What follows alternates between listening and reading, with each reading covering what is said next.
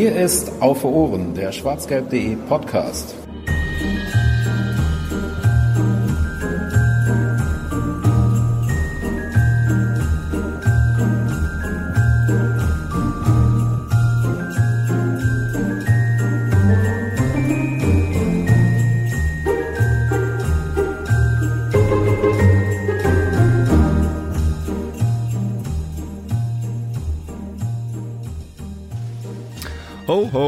Frohe Weihnachten und herzlich willkommen zur 52. Ausgabe von Auf Ohren unter dem Namen Lucien Favre und die Heiligtümer der Bundesliga Teil 1 in der Hoffnung, dass wir am Ende der Saison Lucien Favre und die Heiligtümer der Bundesliga Teil 2 veröffentlichen können.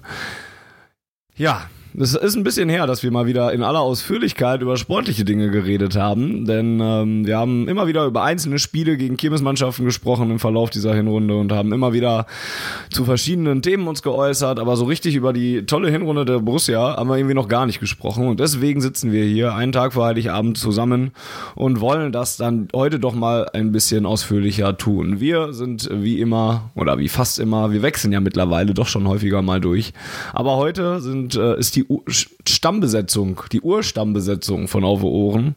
Wobei auch das ja eigentlich falsch ist, weil auch einer von denen ja auch wieder nur zwischendurch vorbeigekommen ist und dann geblieben ist, um die Technik zu machen und um zu reden. Und jetzt habe ich viel zu lange ausgeholt, aber trotzdem. Allerdings. Hallo Jens. Hallo. und hallo Volker. Mahlzeit. So, jetzt haben wir das raus, wer da ist und ähm, können äh, also weitermachen.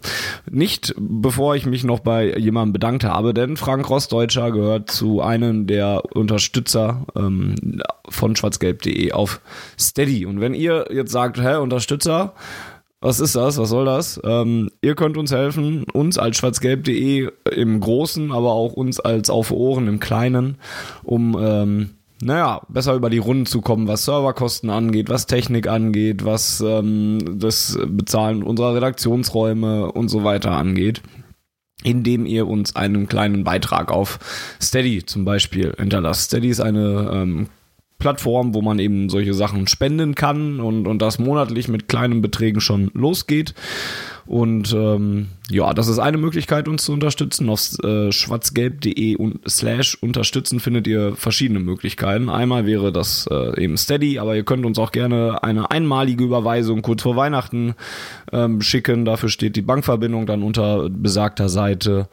Äh, ihr könnt uns helfen, indem ihr im Shop einkauft und so weiter. Und Frank Rossdeutscher hat das eben zum Beispiel getan, indem er uns auf Steady unterstützt hat und dafür danken wir ihm. Für alle, die jetzt darauf gucken wollen, www.schwarzgelb.de slash unterstützen und dann werdet ihr fündig. Gut. Zurück zum Sportlichen. Jens, worüber wollen wir denn heute im Genauen reden? Zurück ist gut, nachdem du vier Minuten ungefähr Einleitung gebraucht hast. Hallo, ähm, ja, äh, wir sprechen natürlich, natürlich, natürlich über die herausragende Hinrunde von Borussia Dortmund. Ähm, das beginnt damit, dass wir uns einmal die letzten Spiele anschauen, denn äh, unsere letzte Ausgabe, die sich mit dem, dem direkten sportlichen Geschehen befasst hat, ist schon ein bisschen her. Wir sprechen also über die Spiele in Monaco gegen Bremen in Düsseldorf. Da werden wir tatsächlich drüber sprechen müssen. Und äh, gegen die falsche Borussia, Außerdem ähm, habt ihr uns gefragt, und das war auch uns ein Anliegen, wollen wir ein bisschen auf die äh, Hinrunde zurückblicken und dann natürlich auch über Spieler sprechen, die herausgeragt haben auf die eine oder auf die andere Art und Weise. Das wird dann wahrscheinlich zu einer kleinen Zwischenbewertung führen, ob, ob der Umbruch geglückt ist, den Borussia Dortmund im Sommer vornehmen musste. Und ähm, ja, dann sprechen wir vielleicht auch über Zu- und Abgänge im Winter und ähm, das Thema Erwartungshaltung begleitet uns so ein bisschen. Fanny möchte darüber sprechen und dann wollen wir ihm den Gefallen doch auch glatt tun. Korrekt. Wir fangen an mit den letzten Wochen und letzten Spielen, wobei wir da auch jetzt schon, wer schon sagt, Monaco, da wollen die auch noch drüber reden. Naja, wir versuchen das ein bisschen allgemeiner zu halten und jetzt nicht jedes Spiel im Einzelnen nochmal haarklein zu zerpflücken. Vor allen Dingen nicht diejenigen, die jetzt schon ein bisschen länger her sind. Ähm, ich glaube, als erstes können wir eine Überschrift finden über diese letzten Spiele und können ähm, sie Thank God It's Winterpause nennen, weil man dem BVB dann doch angemerkt hat, dass die Hinrunde sehr kräftezehrend war. Ne? Man hat viele Spiele erst sehr spät entschieden oder musste sie sich ähm, zurückholen und, und Rückstände drehen. Das alles hat Kraft gekostet und das zeigt sich dann eben in so einem Dezember mit vielen englischen Wochen dann doch recht schnell und das zeigt sich dann in den knappen Ergebnissen, selbst bei Spielen, die gewonnen wurden. Da gibt's ja diverse Statistiken jetzt, dass der BVB schon länger nicht mehr in der Bundesliga mit zwei Toren Unterschied gewonnen, gewinnen konnte. Ich glaube, das letzte war gegen Freiburg, wenn ich es jetzt so aus dem Kopf äh, sagen würde. Ja, und dann gab's eben jetzt, wie, wie Jens schon sagte, gegen Werder einen Heimsieg mit 2 zu 1, gegen Gladbach einen Heimsieg mit 2 zu 1. Also alles sehr knappe Dinger, wo man dann auch gemerkt hat, dass die Luft ähm, raus ist. Volker, ist das etwas, was uns Sorgen machen müsste oder ist das einfach ein normales Zeichen am Ende eines langen Jahres und einer intensiven Hinrunde? Ich glaube, Sorgen müsste uns das nicht machen. Also es waren ja viele Spiele, ich glaube, die mit gemeinsam mit Champions League sind äh, 6, äh, 23 plus Pokal 25 Spiele. Das ist schon nicht ganz ohne, plus diverse Länderspiele. Ähm, ja, ähm, erinnerte mich so ein bisschen an die Hinrunde unter Thomas Tuchel, wo äh, wir vorher noch diese äh, tollen Reisen nach Klagenfurt gemacht haben und äh, nach, nach ich glaube, Norwegen oder wo das war, gegen Otzbekar. Ähm, da haben wir ja auch im letzten Spieltag in Köln verloren, ähm, vor der Winterpause. Ähm, ja, das scheint dann einfach irgendwann an den, an den Kräften zu zehren, ähm, wenn du alle drei Tage wirklich über Wochen äh, entsprechend dich sowohl körperlich als auch mental äh, darauf einstellen musst, dass Fußball gespielt wird. Würde ich auch erstmal so sehen. Ähm, Jens, inwiefern spielt denn unser Spielstil damit rein? Ich habe das ja gerade versucht schon ein bisschen anzudeuten. Ich glaube auch, dass das durchaus eine Rolle gespielt hat, dass man eben wenig Spiele dabei hatte, wo man dann auch mal eine halbe Stunde im zweiten Gang agieren konnte dem würde ich so gar nicht unbedingt zustimmen. Also wenn ich mir das Derby angucke, wo ihr ja schon drüber gesprochen habt und ich dann leider nicht, ähm, war die letzte halbe Stunde für mich schon ein sehr zweiter Gang, weil der BVB nicht mehr machen musste. Und ich glaube, das war gegen Hertha haben wir den späten Ausgleich gekriegt. Äh, äh Habe ich das richtig im Kopf? Mhm. Ja. War es Hertha? Ja. Ähm, da sagte Marco Reus schon, ähm, wir müssen noch erwachsener werden. Und ich glaube, das ist eine Entwicklung, die man gesehen hat. Also der BVB ist in den letzten Spielen, wenn er dann äh, im späten Spiel geführt hat, nicht mehr auf Teufel komm raus auf dieses dritte Tor gegangen, sondern hat dann viel kontrollierter, viel souveräner gespielt, was manchmal dann dazu führt, dass das Spiel knapp wirkt, weil der BVB eben nicht nochmal 15 neue Chancen kreiert, die er nicht reinmacht, ähm, sondern einfach auf Ballbesitz spielt, auf Ruhe spielt ähm, und dann vielleicht auch dazu führt, dass man die Kräfte ein bisschen besser einteilen kann, wenn man noch so viele Spiele hat, wie wir jetzt zuletzt hatten. Und das scheint ja auch gut zu klappen. Ne? Also man hat ja, ja, ja, wenn wir jetzt überlegen, äh, in den letzten Spielen hat man ja kaum Chancen des Gegners zugelassen. Also Gladbach ist ja, glaube ich, mhm. die, ich weiß nicht, ob sie es immer noch sind, aber die, der zweitstärkste Angriff, als sie am Freitag bei uns gespielt haben. Ähm, kann sein, dass die Bayern jetzt vorbei sind seit gestern, äh, was das Torverhältnis oder die geschossenen Tore betrifft. Ähm, aber wenn wir ehrlich sind, haben die bis auf den kuriosen Ausgleich, äh, wo man sich fragen muss, was macht der Schiedsrichter da eigentlich? Ähm, und wieso ist das kein Handspiel, ähm, eigentlich keine richtige, wirkliche Torchance gehabt in den 90 Minuten. Und äh, Düsseldorf hatte ein paar mehr Chancen, weil man da einfach schlecht gespielt hat, ähm, aber auch Werder hatte nicht so viele Torchancen in den, in den letzten 30 Minuten, dass da man jetzt zwingend das Gefühl haben muss, dass der Ausgleich jetzt quasi nur noch eine Frage der Zeit ist. Sind übrigens beide jetzt gleich auf Bayern und Gladbach, was äh, den zweitstärksten Angriff der Liga angeht. Ah, okay. ähm, ich verstehe schon, was ihr meint und, und sehe das ja auch durchaus, dass der BVB in der Lage ist, ähm, solche Spiele dann ein bisschen Kräfte schonen, da vielleicht sogar nach Hause zu bringen. Trotzdem würde ich da nochmal differenzieren, weil es für mich nochmal was anderes ist ähm, wenn du, als wenn du mal so einen ja, lockeren zwei Tore, drei Tore Vorsprung da mit in der zweiten Halbzeit verwalten kannst, weil auch gegen Gladbach musste dann ja doch noch der eine oder andere kräftezehrende Zweikampf mehr geführt werden, den man vielleicht dann so nicht mehr unbedingt mit der letzten hundertprozentigen Entschlossenheit führt, wenn du schon eben zwei Tore, drei Tore Vorsprung hast. Und das ist für mich dann schon nochmal kräftezehrender weil ähm, es ja doch einige Aktionen gab, auch wenn Gladbach, ich stimme ja vollkommen zu, Gladbach war erstens auch schlecht und, hat, und zweitens haben wir es auch noch ähm, gut, äh, gut verwaltet. Aber trotzdem gab es dann die eine oder andere Aktion, wo so ein Luka, Lukas Piszczek da nochmal einen Sprint aufnehmen musste oder, oder keine Ahnung, sich ein Hakimi nochmal in einen Zweikampf reinknallen musste. Und das finde ich dann schon doch nochmal kräfteaufwendiger. Und auch im Derby, äh, weil Jens das ja gerade einführte, klar war das auch so ein bisschen zweiter Gang, aber auch da musst du dann ja nochmal in die Zweikämpfe rein und immer noch ähm, dazwischen gehen. Aber ich glaube, das musst du, wenn du auf ein 3-1 spielst, doch auch. Also wenn du auf das 3-1 spielst, äh, wie gegen Hertha und du machst die Tore nicht und kassierst einen Konter, dann ist das ja auch ein ewiges Hin und Her. Ne? Du, du rennst nach vorne, dann musst du wieder schnell umschalten, schnell zurück, in, wenn du den Ball verlierst. Ähm, also ich glaube, dass beides gleich intensiv ist, was, was die Zweikampfführung äh, entsprechend betrifft. Am Ende äh, heiligt der Zweck die Mittel, das sind die ersten fünf Euro ins Phrasenschwein. Ähm, Ja, die ersten. Also, ne, sie, sie lassen halt kaum was zu und das sind dann intensive Zweikämpfe, die sie um den eigenen Strafraum führen müssen. Ähm, gegen Bremen, müssen wir ehrlich sein, haben wir das 3-1 ja gemacht, was dann äh, halt abseits war, aber man hat ein Tor gemacht oder zumindest den Angriff so ausgespielt, um, um aufs Tor zu gehen. Ähm, ja, also mir ist das ehrlich gesagt ein bisschen lieber, als wenn sie wirklich auf Teufel komm raus nach vorne rennen und das wird in den letzten zehn Minuten absoluter Schlagabtausch, weil es hinten auch dann voll ja. wild wird. Ähm, und irgendwann ist dann auch mal bei so einem Hakimi vielleicht die Kondition am Ende, sodass der eben halt nicht mehr äh, wie so ein Bekloppten äh, hin und her rennen kann auf der linken oder rechten Seite, wo auch immer er dann aufgestellt ist. Äh, genau wie Sancho, die sind dann auch noch irgendwann einfach platt. Und das ist ja vielleicht effizienter so zu spielen, als äh, wie man es vielleicht früher gemacht hat. Meine Kumpels auf dem Bolzplatz haben früher immer gesagt, also früher vor x Jahren, als ich tatsächlich noch Fußball gespielt habe, ähm, haben immer gesagt, Jens, kannst gerne mit nach vorne kommen, aber wenn du aus der Puste bist, bleib hinten, weil ausruhen kannst du dich hinten und nicht vorne. Ne? Und genau das ist, glaube ich, mir schon vorstellen, wo du dann geblieben bist. Hinten. Ich habe, boah, was ich für geile lange Bälle schlagen konnte immer, ne? Boah, ey, boah, ich, bewegen war nicht so meins, aber ein feines Füßchen hatte ich, ein Wie feines Füßchen hat. Ja, damals schon. Egal. Ähm, Nee, ich, ich äh, glaube, das ist schon gezielt stabiler geworden, das Spiel des BVB. Das sieht man meines Erachtens auch an ein bisschen an der Aufstellung, die ich äh, gerade im zentralen Mittelfeld in den letzten Spielen immer sehr konservativ fand. Ähm, mit, mit Diallo, nein, ich Delaney. Delaney. Ja. Äh, Delaney und Witzel. Ich hatte die ganze Zeit Witzel im Kopf, aber ich wusste nicht, der andere, der andere, irgendwas mit D. Irgendwas. Ähm, Delaney und Witzel. Ähm, was man gegen Fortuna zum Beispiel, da saß ich auf der Pressetribüne und konnte das dadurch dann noch ein bisschen besser erkennen als sonst. Ähm, Aber hast schon du, gesehen doch, hat. du hast doch getwittert, dass du da nichts gesehen hast von der unteren Hälfte des Spielfeldes. Nee, brauchte ich ja nicht. Es geht ja gerade auch um die Zentrale. also, also äh, rechts, also Pulisic habe ich die ganze Zeit nicht gesehen, weil der war immer nur an der, an der Seitenlinie. Da ich, keine Ahnung, was der gemacht hat. Du hast auch nicht viel verpasst gegen Düsseldorf. Ja, das dachte ich mir.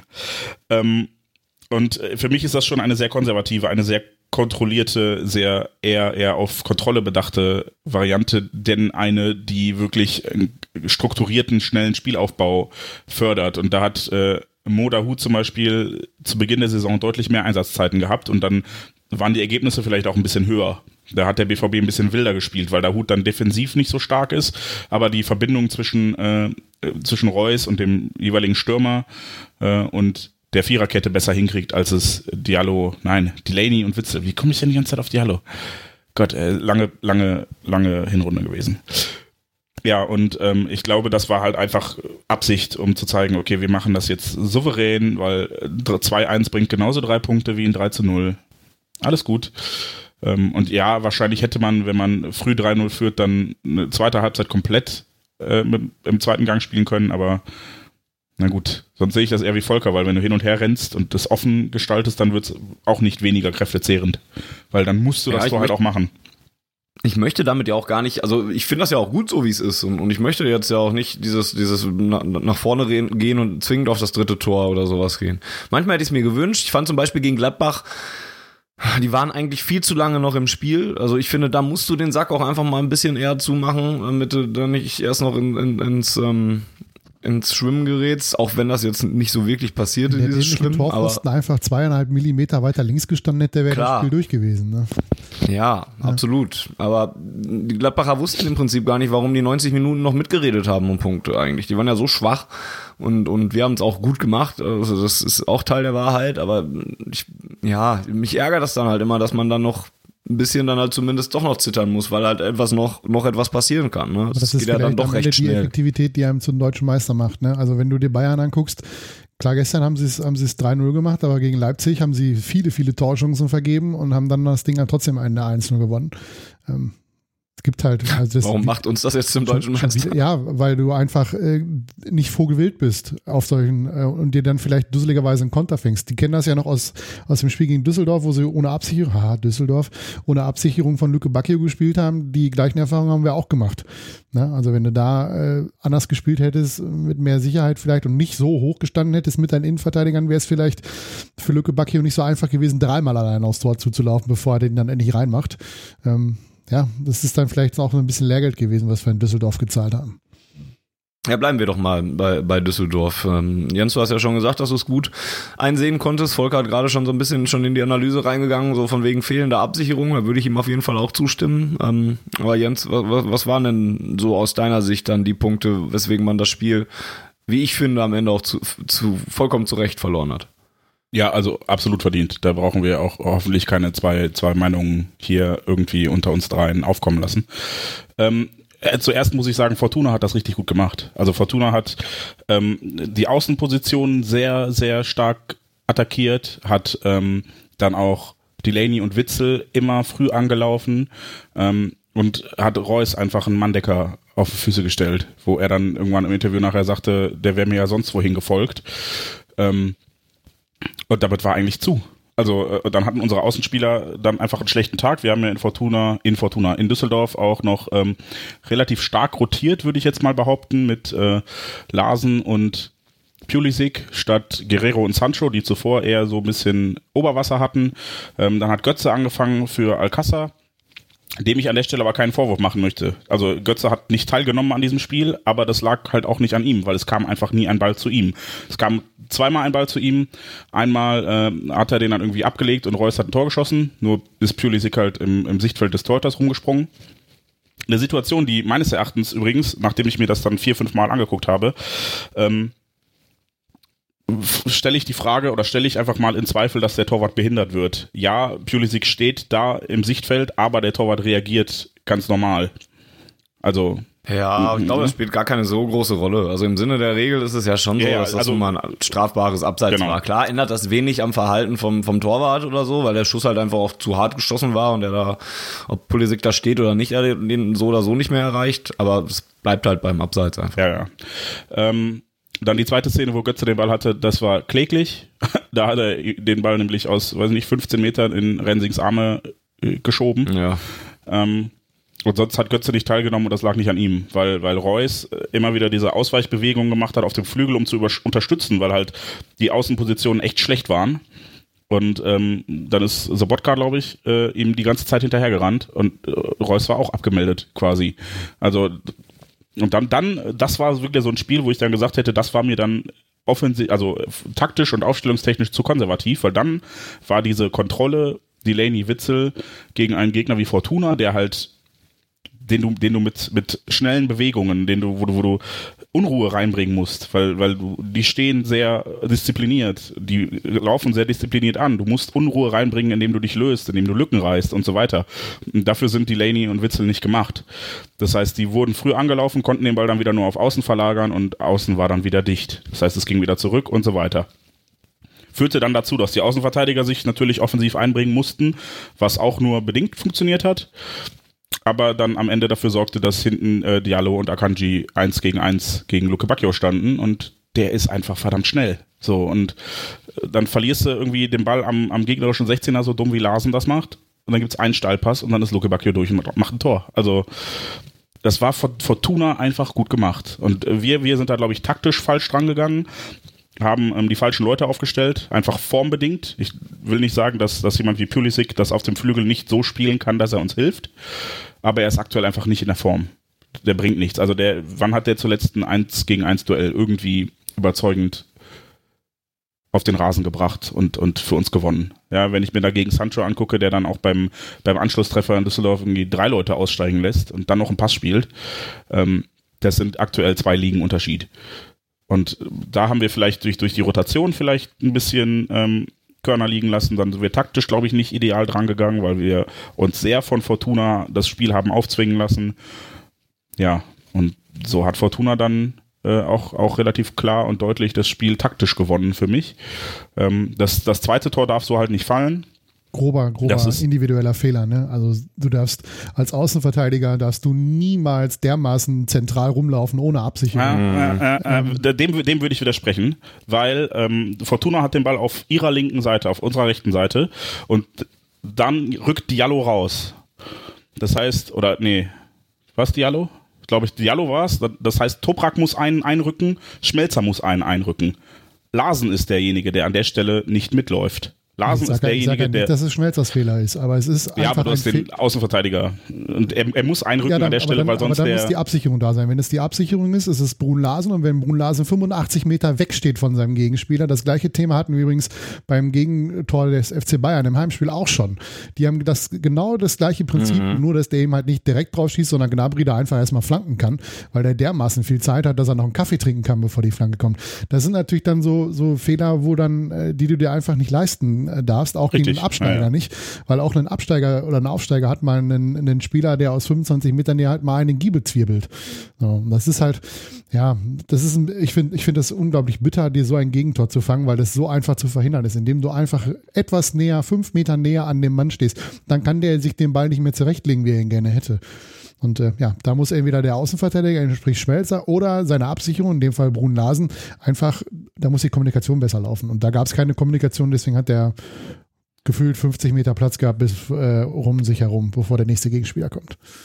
Ja, also ich, ich stimme dir zu, dass das Tor darf so nicht fallen. Ich würde nur nicht Schmelzer als Alleinschuldigen hinstellen, weil nein, er muss einrücken an der beide. Stelle, weil, weil der, der Angriff kommt eigentlich von der anderen Seite. Ne? Und deshalb ist nachvollziehbar, warum Schmelzer eingerückt ist, weil Diallo vorher aus der Kette rausgegangen ist, um den Angriff zu dingsten. Dann musste Toprak einen aufrücken, dann muss Schmelzer einen aufrücken. Ähm, dann ist es um halt eine in der Ansammlung Mitte, individueller Fehler, die zum Ja, ja, ja. Larsen steht einfach, wo ist Larsen an der Stelle? Ja. Ne? Also der kommt dann irgendwann angetrabt und dann ist der Ball schon im Winkel. Das generell ein schlechtes Spiel gemacht. Ne? Also ja. da hat mir auch beim 1 zu 0 finde ich, geht er auch einfach viel zu halbherzig in den Zweikampf dann nochmal rein, dass so, dass der Pass auf Luki Bacchio dann gespielt werden kann. Und ja, und das sind dann nur die defensiven Fehler, die er gemacht hat. Ich fand den nach vorne dann auch leider nicht nicht sehr gut. Aber das hattest du ja eben auch schon gesagt. Aber immerhin war es, immerhin war es eine lehrreiche Niederlage. Also es hat ja gegen Gladbach schon ganz anders funktioniert. Player hatte ja überhaupt keine Chance auf den Konter zu spielen, mhm. weil sie im Mittelfeld einfach alles durch sofortiges Gegenpressing unterbunden haben. Hazard konnte nicht die, die berühmten Stahlpässe spielen. Ähm, scheint zumindest hat man daraus gelernt, dass man das äh, ja, nicht so spielen kann, wie man es da gespielt hat. Ja, wobei Gladbach natürlich auch anders spielt als Fortuna. Ne? Ja, also sicher, Fortuna, aber Gladbach halt hat auch ein schnelles Umschaltspiel. Player ist äh, auch sehr schnell unterwegs. Ähm, und äh, Hazard ist natürlich auch jemand, der da die entsprechenden Bälle spielen kann. Das hat er ja auch ein paar Mal versucht. Ähm, aber man hat es halt in, in, sagen wir mal, in neun von zehn Fällen bereits im Mittelfeld unterbunden, dass überhaupt solche Bälle gespielt werden auf, äh, auf, die, auf die einzelne Spitze. Ich glaube, sie haben allein mit ein, nur mit einer Spitze gespielt, die Gladbacher. Ähm, von daher scheint man da zumindest die richtigen Schlüsse draus gezogen zu haben, was das Abwehrverhalten bei, äh, bei Ballverlusten in der Offensive betrifft. Ich fand auch einstellungstechnisch hat man da noch mal ein bisschen was gelernt. Ne? Also wenn man Marco Reus nach dem Düsseldorf-Spiel zugehört hat, ähm, auch wenn der selber leider nicht wusste, wie sein Gegenspieler hieß an dem Abend, was man dann ja auch schon mal komisch finden darf. Also ganz ehrlich. Aber der, vielleicht die, auch einfach die, mal passieren die kann. Die spielen 30, 40 äh, Spiele pro Saison oder noch mehr. Ja, teilweise gegen, gegen Mannschaften, die, die in der Hinrunde anders aussehen als in der Rückrunde. Das ist also umgekehrt aufs Kalenderjahr gesehen. Wenn er dann mal nicht weiß, wie sein Gegenspieler heißt, äh, ja mein Gott. Ja, ich würde es auch nicht zu hoch hängen die Arroganz, die man, äh, die man da gerne drin sieht nach so einer Niederlage. Nein, also ich, ich würde es auch nicht zu hoch hängen. Aber nicht die Spielernamen von Hannover 96 alle auswendig. Ne? Also die sehe ich zweimal im Jahr und dann reicht es mir dann auch schon. Ne? Ja, aber du spielst auch nicht direkt gegen die. Also wenn ihr, wenn ihr die ganze Zeit einen Spieler da von Düsseldorf hinterher rennt, dann kann man nach 90 Minuten vielleicht schon wissen, wer das war oder so. Ne? Steht ja auch auf dem Trikot drauf und so. Aber ich würde es auch nicht so hoch hängen. Jedenfalls, was ich eigentlich sagen wollte, ist, wenn man sich die Aussagen von Marco Reus da angehört hat, merkte man ihm ein, erstens eine gewisse Unzufriedenheit an, was auch nachvollziehbar ist nach einer Niederlage. Aber ich finde, man hat bei ihm auch so ein bisschen rausgelesen, ähm, dass man, dass, ihm die Einstellung so und die Leidenschaft und sowas äh, da nicht gefallen hat von einigen Leuten im Kader. Und ich fand, das hat man auch also das, damit hat er dann auch etwas bei mir ähm, durchaus gefunden, was ich ähnlich gesehen habe, weil ich fand das auch äh, von, der, von der Einstellung her gar nicht so gut, leider. Ähm, so nach dem Motto, man kann das ja, also das ist jetzt überspitzt, aber man kann Düsseldorf vielleicht so im, im Nebenzug mitnehmen. Ne? Also ganz so schlimm war es jetzt nicht, aber man, ich, man hatte schon den Eindruck, dass da der eine oder andere das vielleicht nicht ganz so ernst genommen hat. Und das sah gegen Gladbach dann schon wieder anders aus. Klar ist das natürlich dann auch wieder gerade mit der Niederlage im Rücken natürlich auch ein anderer Schnack gewesen, dass du da schon wieder erstens ein Spitzenspiel hattest und dann auch anders gefordert warst. Aber dann hat man es zumindest umgesetzt gekriegt. Und ich glaube, das hat man dann auch nochmal aufgearbeitet. Ne? Dass dann ein Marco Reus, der das im Interview recht versteckt gesagt hat, das dann intern natürlich nochmal ein bisschen anders anspricht und auch an Lucien Favre sich da vielleicht nochmal äh, den einen oder anderen schnappt und dann nochmal mit ihm äh, drüber redet, wie denn da ähm, verteidigt wurde oder abgesichert wurde und auch von mit welcher Einstellung her. Also das hat mir dann auch wieder ganz gut gefallen, dass man da zumindest, aber das zieht sich ja auch durch die Saison nach den Unentschieden, die wir hatten oder nach den nicht so guten Auftritten, dass da halt zumindest immer noch versucht wurde, weiterzuarbeiten und dann daraus zu lernen und da stimme ich euch dann schon zu, dass man das gegen Gladbach dann schon deutlich besser gemacht hat generell, wenn, wenn wir so eine, so eine Schleife um die letzten Spiele machen sollen, müssen, tun, wie auch immer, fand ich schon, dass man ähm, gesehen hat, dass die Spiele ein bisschen schlechter wurden im Vergleich zu Beginn der Saison. Und ähm, ich, ich würde das jetzt mal unter Stabilität abhaken und nicht unter ähm, falsche Einstellung oder sowas. Also ich glaube, da, da wurde schon bewusst darauf äh, hingearbeitet, dass wir die Spieler halt hinten sicher stehen, was dann tatsächlich nicht immer funktioniert hat.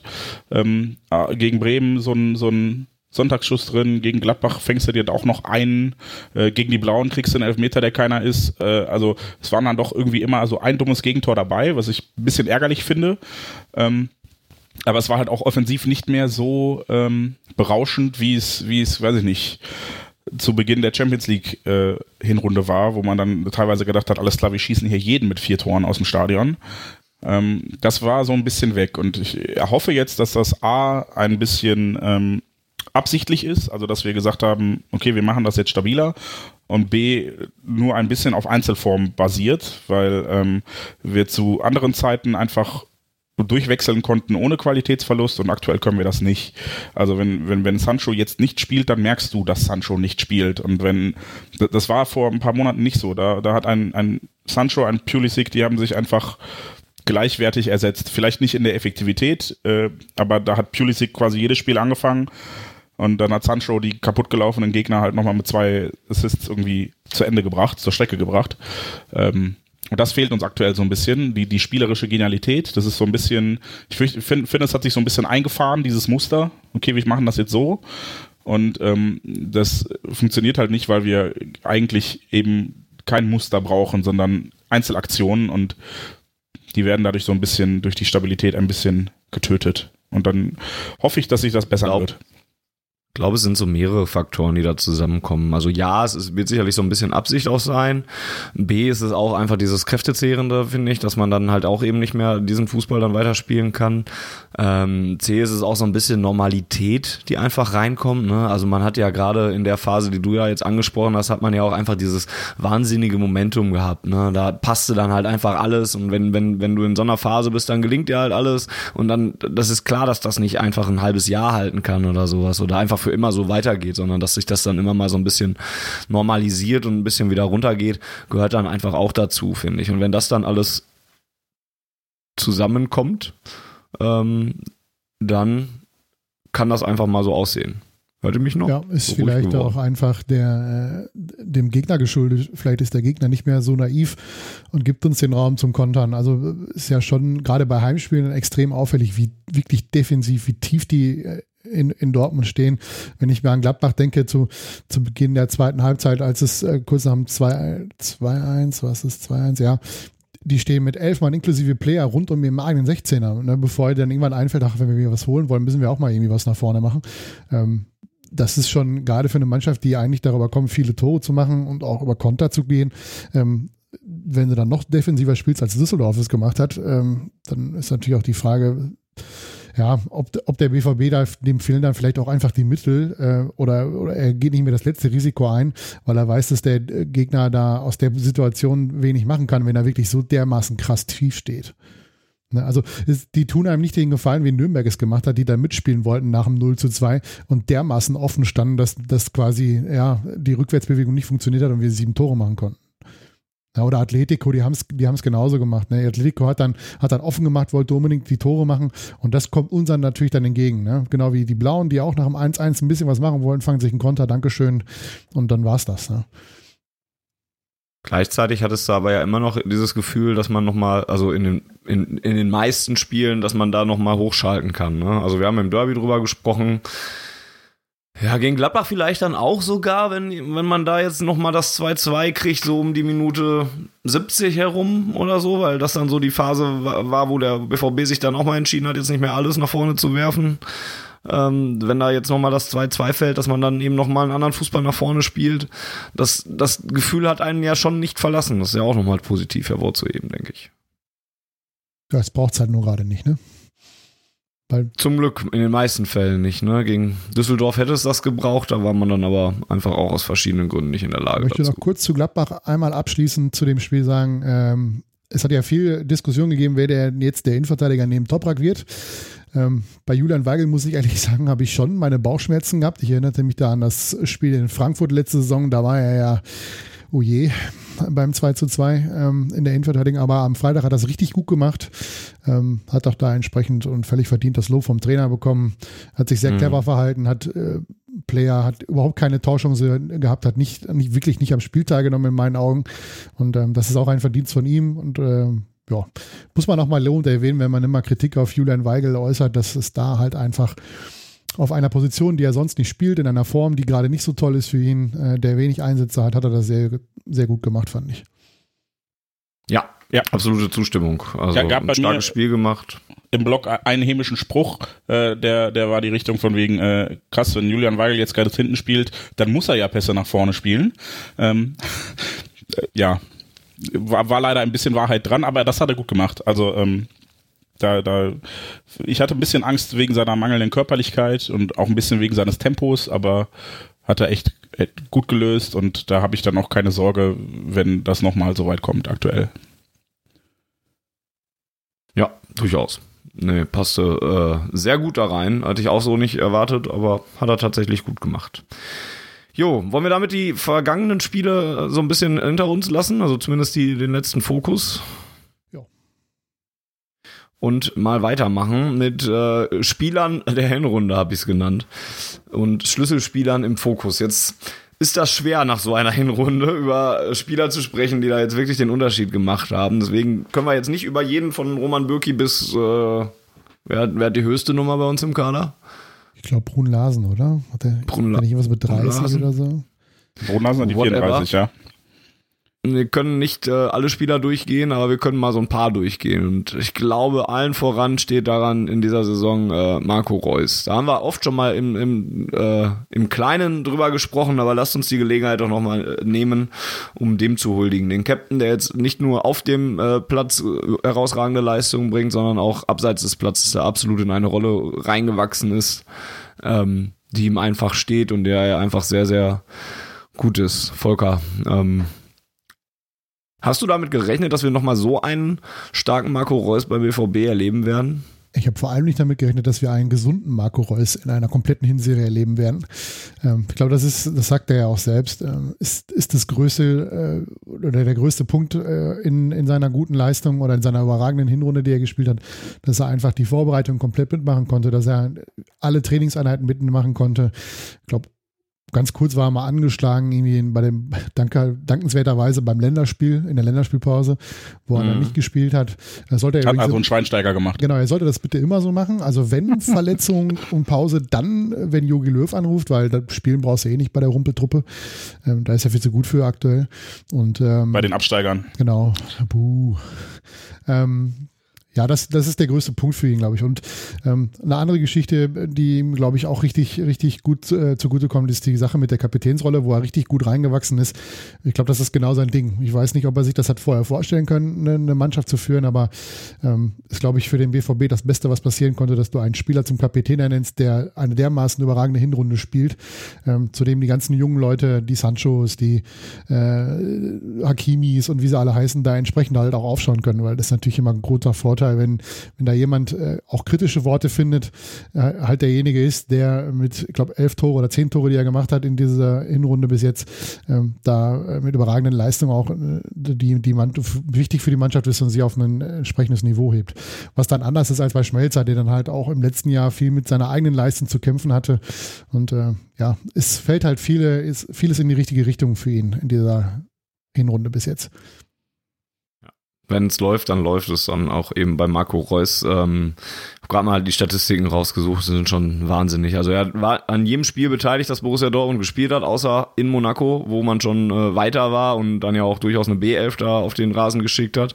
Das bringt ihn insgesamt auf 24 Pflichtspiele für den BVB in dieser Saison und äh, hat da dann eben 14 Tore geschossen und 9 vorbereitet das ist schon äh, eine Bilanz, die sich sehen lassen kann. Hätte ähm. ruhig noch einen, einen Scorer mehr holen können, ne? Dann wäre es wenigstens einer pro Spiel gewesen. Amateur. Scheiß Pfosten. ja, stimmt. Ja. ja, Jens, was sagst du zu Marco Reus? Ja, ähm, ich kann mich nur wiederholen, alles, was ich bisher schon gesagt habe, ich hätte nie erwartet, dass, dass er so in diese Rolle hineinwächst, dass er so vorangeht. Ähm, auf dem Platz habe ich ihm das schon ein bisschen zugetraut. Man hat das in den letzten Jahren häufiger gesehen, dass er da niemand war, der angetrieben hat, der Ehrgeiz hat, der will einfach immer gewinnen. Ähm, aber neben dem Platz, das, das überrascht mich dann tatsächlich auch. Und ähm, äh, was Volker sagt, ist, glaube ich, ganz wichtig. Er ist ein Kapitän, der mit Leistung vorangeht. Das hatten wir mit Hummels zuletzt, glaube ich, wirklich, ähm, dass die Spieler sich halt äh, an ihm hochziehen konnten, sagen konnten, okay, ich kann mich an ihm orientieren und wenn der was sagt, dann nehme ich das auch ernst, weil er liefert ja ab. Das war so ein bisschen ein Problem von Schmelzer, was äh, ich ihm ähm, ja jetzt gar nicht ankreiden möchte, weil er hatte, glaube ich, auch einfach das Kapitänsamt in einer sehr turbulenten Phase inne und ähm, tat dann gut daran, das abzugeben. Ja, und dann, äh, ja, sportlich, Reus blüht einfach auf unter seinem, seinem größten Förderer, Lucien Favre, hat alle Freiheiten, kann machen, was er will auf dem Platz und nutzt das halt und hat jetzt endlich mal den Raum, den er braucht für sein Spiel. Ähm, spielt dann mal als Spitze, mal als hängende Spitze, spielt nicht so sehr über den Flügel zuletzt und ähm, ist dadurch natürlich immer in, in tornäheren Räumen, als wenn er irgendwie an der Außenlinie klebt. Und macht das einfach hervorragend. Das ist auch etwas, was man ihm deutlich anmerkt, ne? dass er in dieser zentraleren Rolle sich einfach erstens viel, viel, ähm, viel sicherer fühlt und viel lieber dort spielt und zweitens dann halt eben da auch seine Stärken viel mehr ausspielen kann. Das ist auch schon durchaus ein Gewinn, dass er da eben so zentral äh, auftreten darf. ja, also es ist ja jetzt ja, gute ist Mitspieler. Ist jetzt nicht ne? so. Also, ja, klar. Das, das, passt natürlich auch überragend zusammen, wenn, wenn du siehst, äh, er hat jetzt mit, mit Alcázar jetzt noch nicht wirklich viel miteinander gespielt, weil er ja meistens nur Kurzeinsätze hat. Aber das, die Laufwege, die die beiden haben und, und, und die Passspiele, äh, das ist schon nicht ganz ohne, was die beiden miteinander machen. Das ist schon ein relativ gutes Verständnis für so wenig äh, zusammen äh, Trainingseinheiten und so weiter. Ähm, und mit Sancho klappt es halt auch überragend gut. Ne? Also die wissen genau, wo der, wie der Ball gespielt werden muss, wo die Stärken des Spielers liegen, dass Sancho halt ein überragender Techniker ist und unfassbar schnell ist übrigens. Den müsst ihr euch mal angucken in einem Laufduell in der zweiten Halbzeit gegen Gladbach, wie unglaublich schnell der ist. Ähm, leider ist aus der Chance nicht viel geworden, weil er den Ball da nicht. Guck mir das immer gerne gegen Mats Hummels an. Ja. aber Hummels war ja krank. Gibt's so ein schönes Gift. Ne, die Ausrede hat der Gladbacher da nicht gefunden. Der war einfach unglaublich äh, zu schnell. Ähm, und das passt halt ganz gut zusammen. Ne? Und das merkt man ihm natürlich auch, dass er da richtig Freude am Fußball hat. Da sagt er auch jedem, in jedem Mikro, was ihm vor die Nase gehalten wird, dass es ihm unglaublich viel Spaß macht, ähm, aktuell mit der Mannschaft zu kicken. Ja. Ist auch, glaube ich, als Mensch einfach auch noch mal ein bisschen gewachsen in dieser Saison. Ähm, hat, kriegt er, wird er jetzt Vater, kriegt ein Kind und, und alles, trägt sicherlich alles zu, zur Persönlichkeitsbildung dann auch noch mal bei. Ähm, spekuliere ich als jemand, der noch kein Vater wird, dass man da dann eben noch mal anders denkt und vielleicht auch anders handelt, kann ich mir ganz gut als vorstellen. Als jemand, der jemanden kennt, der Vater geworden ist, würde ich dem nur bedingt zustimmen, aber. es kommt auch immer auf die Menschen an, das ja. ist wohl richtig, ja. Gut, jetzt habe ich Marco Reus rausgegriffen. Ähm, dann greift ihr euch doch mal wen anders raus. Jens, fang mal an. Wen nehmen wir denn noch als Spieler der Hinrunde? Ja, äh, er, er, hat jetzt schon häufiger Erwähnung gefunden, aber äh, Jaden Sancho von einem anderen Stern aktuell. Also äh, alleine die, die, die Vor Vorlage gegen Düsseldorf, wie er Piszek da nochmal zur Flanke schickt, vorher irgendwie drei Leute aussteigen lässt. Boah, dieser Junge. Dass, dass der irgendwie einen Vertrag bis 2023, glaube ich, letztens nochmal verlängert, unterschrieben hat. Das wird uns entweder sehr glücklich oder sehr reich oder hoffentlich beides machen. Und äh, 22 und sehr reich, glaube ich eher, ja. ja, erstmal sehr glücklich, hoffe ich, diese Saison und vielleicht auch nächste noch. Und ähm, ja, also was ein geiler Kicker.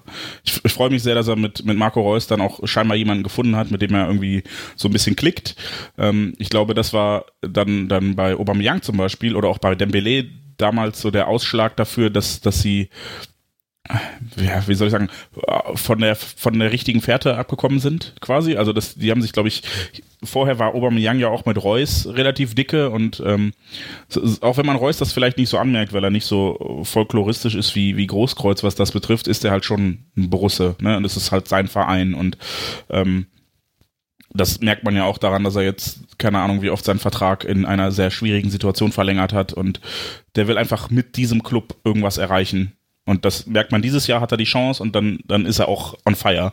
Aber ich wollte über Jaden Sancho reden. Ähm, ja, jedenfalls glaube ich, dass das wichtig ist, dass man einen Bezugspunkt hat und dass er mit Marco Reus den richtigen Bezugspunkt hat und nicht jemanden, der selber so ein äh, Paradiesvogel ist und ähm, eigentlich das hier nur als Karriere-Zwischenschritt sieht, sondern jemanden, der diesen Verein liebt. Und ich hoffe, dass das mittelfristig auch noch ein bisschen was bringen wird.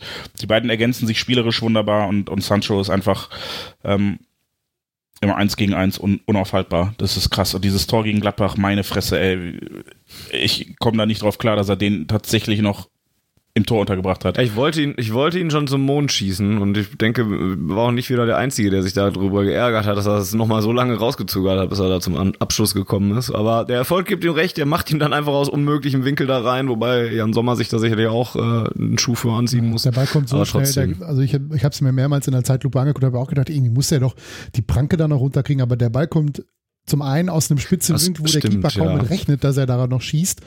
Na, er spekuliert da vermutlich mehr auf die Flanke und dann ist der Ball auch richtig präzise und schnell geschossen, eigentlich aus dem Winkel heraus. Ähm, so schnell kriegt er die Flosse einfach nicht nach unten. Große individuelle dazu, Klasse ja. einfach.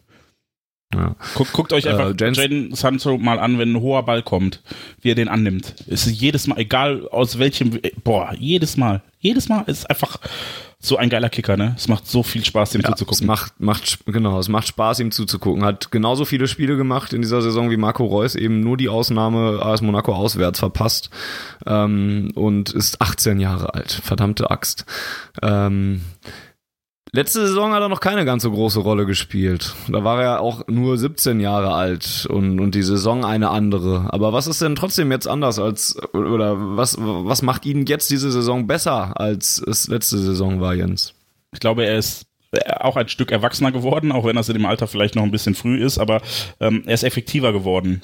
Das ist ganz einfach so. Also zu Beginn der Saison wurde er ja auch nur eingewechselt und hat halt einfach Vorlage um Vorlage um Vorlage und dann noch ein Tor und nochmal eine Vorlage und nochmal ein Tor und irgendwann gibt's halt keine Argumente mehr, den Jungen nicht von Anfang an spielen zu lassen. Ähm, äh, kam ihm sicherlich zugute, schlechter wird. Ja, kam ihm sicherlich zugute zu Beginn, dass Pulisic da viel äh, den Gegner mürbe gelaufen hat und ähm, Sancho dann zu, zu Zeiten kam, wo das Spiel entweder schon entschieden war oder ähm, der Gegner einfach platt war. Ähm, aber er ist halt auf, auf einem Bierdeckel immer noch unschlagbar. So und äh, das, das, da ist er vielleicht, war er früher ein bisschen verspielter, hat dann vielleicht auch nochmal die falsche Entscheidung getroffen und ist jetzt deutlich, deutlich zielstrebiger, deutlich effektiver, weiß jetzt auch besser, wann er passen muss und wann nicht. Das ist zum Beispiel eine Entwicklung, die ich äh, beachtlich finde, dass sie bei Pulisic genau die falsche genommen hat. Also da hatte ich, hatte ich, äh, es gab, Pulisic war für mich im Vergleich zu Dembele zum Beispiel auch immer derjenige, der besser wusste, wann er spielen muss und wann nicht. Und das hat sich das geändert im letzten Jahr, finde ich. Ich finde, Pulisic ist dahingehend, hat, hat er einen Schritt zurück gemacht in seiner Entwicklung und ist schlechter geworden, was die Entscheidungsfindung abgeht und äh, rennt viel zu oft sich fest oder was auch immer, wenn er vorher hätte spielen können. Ähm, und Sancho hat, hat jetzt die richtige Entwicklung genommen. Der hat sich letztes Jahr vielleicht noch zu oft festgedribbelt und hat dann ja, verliert auch heute übrigens noch häufig mhm. den Ball. Also ich, ich will ja. ihn da ähm, jetzt, natürlich loben wir ihn, weil er 18 ist und, und sehr glücklich oder, und, oder reich machen wird. Aber er hatte auch Spiele ähm, gegen Fortuna, hat er sich auch das ein oder andere, nee, das war nicht Fortuna, was war denn davor?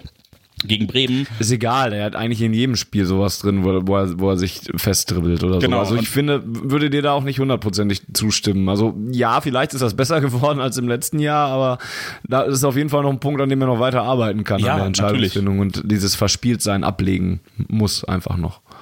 Ja, wo, wobei er zum Beispiel, wenn, wenn er sich festdribbelt, dann wenigstens den Ball behält. Ne, sowas ist dann halt, also äh, Pulisic rennt damit Kopf, Kopf gegen die Wand und Sancho dribbelt sich fest, dann denkst du, okay, Chance verpasst, den Pass zu spielen, dann legt er ihn zurück auf Witzel oder so, geht wieder in seine Position und Sancho hat halt trotzdem, also das hat Pulisic auch formbedingt aktuell nicht, diese Genialität, dass du bei Sancho hast du immer das Gefühl, er kann mit einer Aktion den Unterschied machen. Und äh, der, der kann 80 Minuten Scheiße spielen und dann macht er trotzdem noch zwei Torvorlagen in den letzten zehn. Ja, und das hat Pulisic zum Beispiel aktuell nicht.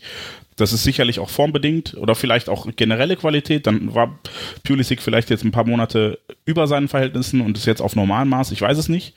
Ähm, ich habe ihn eigentlich erstmal für den Besseren gehalten, auch qua Alter und ähm, Erfahrung. Aber aktuell ist Pulisic halt total hinter, hinten dran, weil er ja die falschen Entscheidungen trifft, weil er vielleicht auch mit dem Kopf nicht mehr ganz bei der Sache ist. Das ist aber etwas, was wir nachher nochmal besprechen sollten. Ähm, und Sancho ist halt einfach, ja, genial. Also der kann ein Spiel entscheiden alleine. Und das ist etwas, was bei uns sonst vielleicht nur Reus hat. Das macht ihn unfassbar ja. wertvoll und sehr, sehr wichtig. Das auf jeden Fall. Ich, ich würde sogar, auch, also ich würde dir zustimmen, dass Sancho wahrscheinlich von der Qualität und den Anlagen ja sogar noch ein Stückchen besser ist als Pulisic. Ähm, ich finde, wir sollten aber aufpassen, Pulisic jetzt nicht schlechter zu machen, nein, als nein. er wirklich ist. Das, das klingt gerade schon, also ich weiß, dass du das nicht hast, aber ich würde es gerne, äh, oder nicht beabsichtigt hast. Ich würde es aber gerne nochmal betonen. Also der hat immer noch eine Menge Qualität, zeigt das im Moment leider recht selten, aber ähm, ist halt immer noch ein ganz guter Spieler. Kommen wir aber auch dann ähm, nachher nochmal drauf. Ja, Jens hat es schon angesprochen, Jane Sancho und, und, und wie lange er denn beim BVB bleiben könnte. Entweder macht er uns glücklich oder reich. Volker, wie siehst du das denn so langfristig angelegt? Also der Vertrag ist ja tatsächlich noch lang genug ausgelegt erstmal. Das ist eine Sache der Entwicklung, ne? Also wenn er äh, den Weg so weitergeht, wie er äh, ihn jetzt eingegangen ist, wird es, glaube ich, nicht allzu lange dauern, äh, bis die Liverpools und Man Cities, wobei man Man City ja ein bisschen aufpassen muss, er ist ja da weggegangen ob er da nochmal hin möchte. Aber halt die, die reichen Vereine mit viel Geld und äh, so weiter da entsprechend äh, ihm die ersten Offerten auf den Tisch legen. Das Gute ist, dass wir ihm bis 2022 gebunden haben, es offensichtlich keine Ausstiegsklausel gibt ähm, und man da zumindest nicht gezwungen ist, ihn jetzt in den nächsten zwei Jahren äh, zu verkaufen, um noch Geld zu machen. Das wäre dann erst im Sommer 2021 der Fall. Ich, ich würde ja behaupten, ja. Ähm, ist, ja, Entwicklung ist ein Thema, aber ich glaube nicht die Entwicklung von Jaden Sancho, sondern die Entwicklung von Borussia auch, Dortmund. Ja. ja. Also, also musst, das ist der viel entscheidendere Faktor. Ja, du musst ihm halt was bieten können. Also wenn, wenn, wenn Dortmund sich in eine Richtung entwickelt, in eine Mannschaft, die, oder auch in einen Verein grundsätzlich, der in der Lage ist, ähm, ihm zu garantieren, dass wir in der Champions League grundsätzlich äh, in der K.O.-Phase stehen und äh, da das Viertelfinale, sagen wir mal, äh, zum, zum äh, Standard wird, äh, je nach Los natürlich dann im Achtelfinale, aber das sollte dann schon äh, der Standard sein, wo er sich wahrscheinlich dann auch sieht, dass er dann eine Mannschaft hat, die in der Nähe ist, den Europapokal zu gewinnen und in der Liga musst du halt in der Lage sein, in vier von fünf Jahren um die deutsche Meisterschaft mitzuspielen. Es muss am Ende nicht immer gelingen, das wäre, glaube ich, ein bisschen utopisch, weil dafür ist der Vorsprung finanziell der Bayern einfach zu groß. Wenn ich jetzt schon höre, dass sie da irgendwie 80 Millionen mal kurz für einen, für einen Rechts- oder Linksverteidiger von Atletico Madrid aus dem Fenster schmeißen können, wenn sie wollen. Das kann der BVB eben halt nicht so. Und, und da muss halt der BVB ihm, ihm was aufzeigen, warum es für ihn wertvoll ist, halt hier zu spielen. Ja, also das ist ja das, was ich in den letzten Jahren immer gesagt habe. Äh, du musst am Ende irgendwie eine Geschichte erzählen, die die Leute bei der Stange äh, hält. So, und wenn du, wenn du einem Sancho erzählen kannst, pass auf, wir bauen eine Mannschaft um dich herum und wenn alles gut läuft, gewinnen wir in drei Jahren die Champions League, dann äh, hat er etwas, woran er glauben kann, hat er einen Grund hier zu sein, der über Geld hinausgeht. Und das musst du den Leuten halt geben. Das ist ein wichtiger Schritt, wenn wir jetzt äh, so die Gesamtbeurteilung der Saison betrachten, ist da sicherlich auch, dass man äh, Wert darauf gelegt hat, Fans und Mannschaft wieder näher zusammenzubringen. Und wenn ich mir die Videos vom Derby angucke, wie, wie Axel Witzel da mit leuchtenden Augen äh, im Bus steht und sich den Derby-Empfang anguckt, dann sind sowas natürlich Sachen, die ja, äh, vielleicht so ein bisschen was ausmachen können. Vielleicht nicht die volle Entscheidung, weil wenn da einer viermal so viel Geld bietet, dann wird es schwer, das mit solchen Argumenten aufzuwiegen. Aber ich, man kennt das ja auch selber aus dem Berufsumfeld und ich würde jetzt auch nicht zwingend irgendwo hinwechseln, wo ich ein bisschen mehr Geld verdiene, wenn ich mich in meinem jetzigen Job wohlfühle, wenn die Kollegen cool sind und wenn ich coole Sachen erreichen kann. Das ist halt immer eine genau Charakterfrage, ne? Also es ist ja klar. So, so also, Dembele, der geht halt dahin, wo die Kohle ist und äh, oder auch Aubameyang oder was weiß ich für für andere Spieler, die häufig nach China gewechselt sind. Witzel war ja da ja auch mal so ein Beispiel ähm, und andere Spieler wie Marco Reus zum Beispiel, der nicht, dass er hier wenig verdient, aber der hätte sicherlich irgendwo anders ähm, ähnlich, wenn nicht sogar mehr verdienen können, ähm, der bleibt eben dann halt hier, weil, weil sie ihm hier was aufzeigen, weil er hier unumstritten der, der, der König ist. Das muss man ja auch mal so sehen. Ne? Also gibt ja keinem wahrscheinlich, dem die, dem die Leute auf der Tribüne mehr abnehmen, dass er, äh, dass ihm der BVB viel bedeutet als ihm aktuell im Kader. Und ja, das sind halt so Dinge, wenn einem das wichtig ist als Fußballer, irgendwo etwas zu hinterlassen ähm, und als, äh, ja, als Held oder als, als, als Ikone eines Vereins dazustehen, dann ist es natürlich äh, ein Argument, beim BVB zu bleiben. Vielleicht ganz praktisch auch, genau. dass wir äh, Nuri Sahin noch verabschieden konnten. Also das sind, das sind so Puzzlestücke. Ähm, ne? Die Mannschaft steht ja dann auch auf dem Rasen und kriegt sowas mit. Und ich glaube, das sind Puzzlestücke, die dazu führen, dass eine Bindung entsteht, die vielleicht ein bisschen über, hier kriegst du halt am meisten Geld hinausgeht. Natürlich, Charakterfrage gebe ich Volker vollkommen recht, aber der BVB ist gut beraten, da halt eine Geschichte zu erzählen und etwas, etwas aufzubauen. Nicht äh, Klaas Relotius mäßig, sondern äh, tatsächlich eine, eine glaubwürdige, äh, etwas aufzubauen, was die Spieler hält, was über, hier, du hast einen Arbeitsvertrag mit x Euro Grundgehalt hinausgeht bin da vielleicht ein bisschen abgestumpft und schrieb es ja letztens schon bei Twitter. Ich glaube, Sancho ist 20, also wenn es alles so weitergeht, wie, wie, wie er äh, weitergeht im Moment oder wie er sich entwickelt im Moment, dann ist ja 2020 für sehr viel Geld weg. Ja, aber, aber dann haben wir 2020 auch die Champions League gewonnen. Also wenn es leistungsmäßig linear weiter nach oben geht, dann ja, vielleicht. Stimmt, vielleicht ähm, 2019. Hm. Steht jedenfalls bei sieben äh, Toren und zehn äh, Vorlagen Krass. wettbewerbsübergreifend, der gute 18-jährige Sancho. Volker, dann wärst du dran, dir mal einen Spieler der äh, Hinrunde rauszugreifen. Ich überlege jetzt, ob ich den offensichtlichen nehme, der mir jetzt einfällt, oder ob ich jemand anders nehme. Nein, also ja, ich glaube, wir machen zwei Runden. Dann, nee, dann, nee, jeder sonst, dann wird die Sendung ja irgendwie acht Stunden lang. Das äh, wird mir dann zu lang. Nein, ähm, ich, es liegt ja eigentlich auf der Hand, dass Axel Witzel ein unfassbar wichtiger Bestandteil äh, ist für, den, für die Mannschaft, ähm, gerade in der defensiven Stabilität, was er alles wegräumt, ähm, was er an Kontern unterbindet, weil er da einfach eine, eine, eine Zweikampfführung hat. Er ist unfassbar ballsicher. Ich kann mich ehrlich gesagt an nicht einen einzigen Ballverlust erinnern durch einen Zweikampf in dieser Saison. Also da müsste ich mal mir nochmal alle Spiele angucken, ob mir da einer auffällt. Ähm, ja, gegen Gladbach gab es da, glaube ich, sogar was. Aber ja, ja. War aber nicht von Bedeutung, weil er den wahrscheinlich kurze Zeit später durch nee. den wieder hat abarbeiten lassen. Ähm, das passt einfach unglaublich gut zusammen. Ähm, und er bringt uns das, was uns im letzten Jahr einfach gerade unter Peter Bosch Schöne Grüße nach Leverkusen übrigens, ähm, die ihn heute verpflichtet haben als Trainer, was da komplett gefehlt hat. Und das ist eine defensive Absicherung. Jemand, der, der im Mittelfeld einfach ähm, ja, so clever ist, die Bälle nicht verliert, der aber auch äh, im Gegenpressing einfach unglaublich gut ist ähm, und dafür eine, für die Stabilität sorgt, die der BVB für sein Offensivspiel gerade mit Sancho, Reus und äh, wer auch immer dann äh, auf der anderen Seite dann noch äh, rumspielen darf. Ähm, Guerrero zum Beispiel, der, der mir sehr gut gefallen hat in den letzten Spielen in, zusammen mit Hakimi. Ähm, da scheinen sich auch zwei gefunden zu haben, die unglaublich gut miteinander auskommen wenn man mal so ein bisschen darauf achtet, wie sie sich so gegenseitig pushen und auch die, die Rotation, wenn Hakimi dann zum Vollsprint ansetzt, dann sichert Guerrero als Linksverteidiger ab. Das klappt einfach unheimlich gut. Und ja, das kannst du halt machen, wenn du mit, mit Witzel einen Spieler hast, der auch über viel, viel Erfahrung sorgt. Ich glaube schon, dass auch gerade die jungen Spieler zu einem wie Witzel aufschauen, der, glaube ich, über 100 Länderspiele für Belgien gemacht hat, der in Russland war, der in China war, der also viel auch erlebt hat.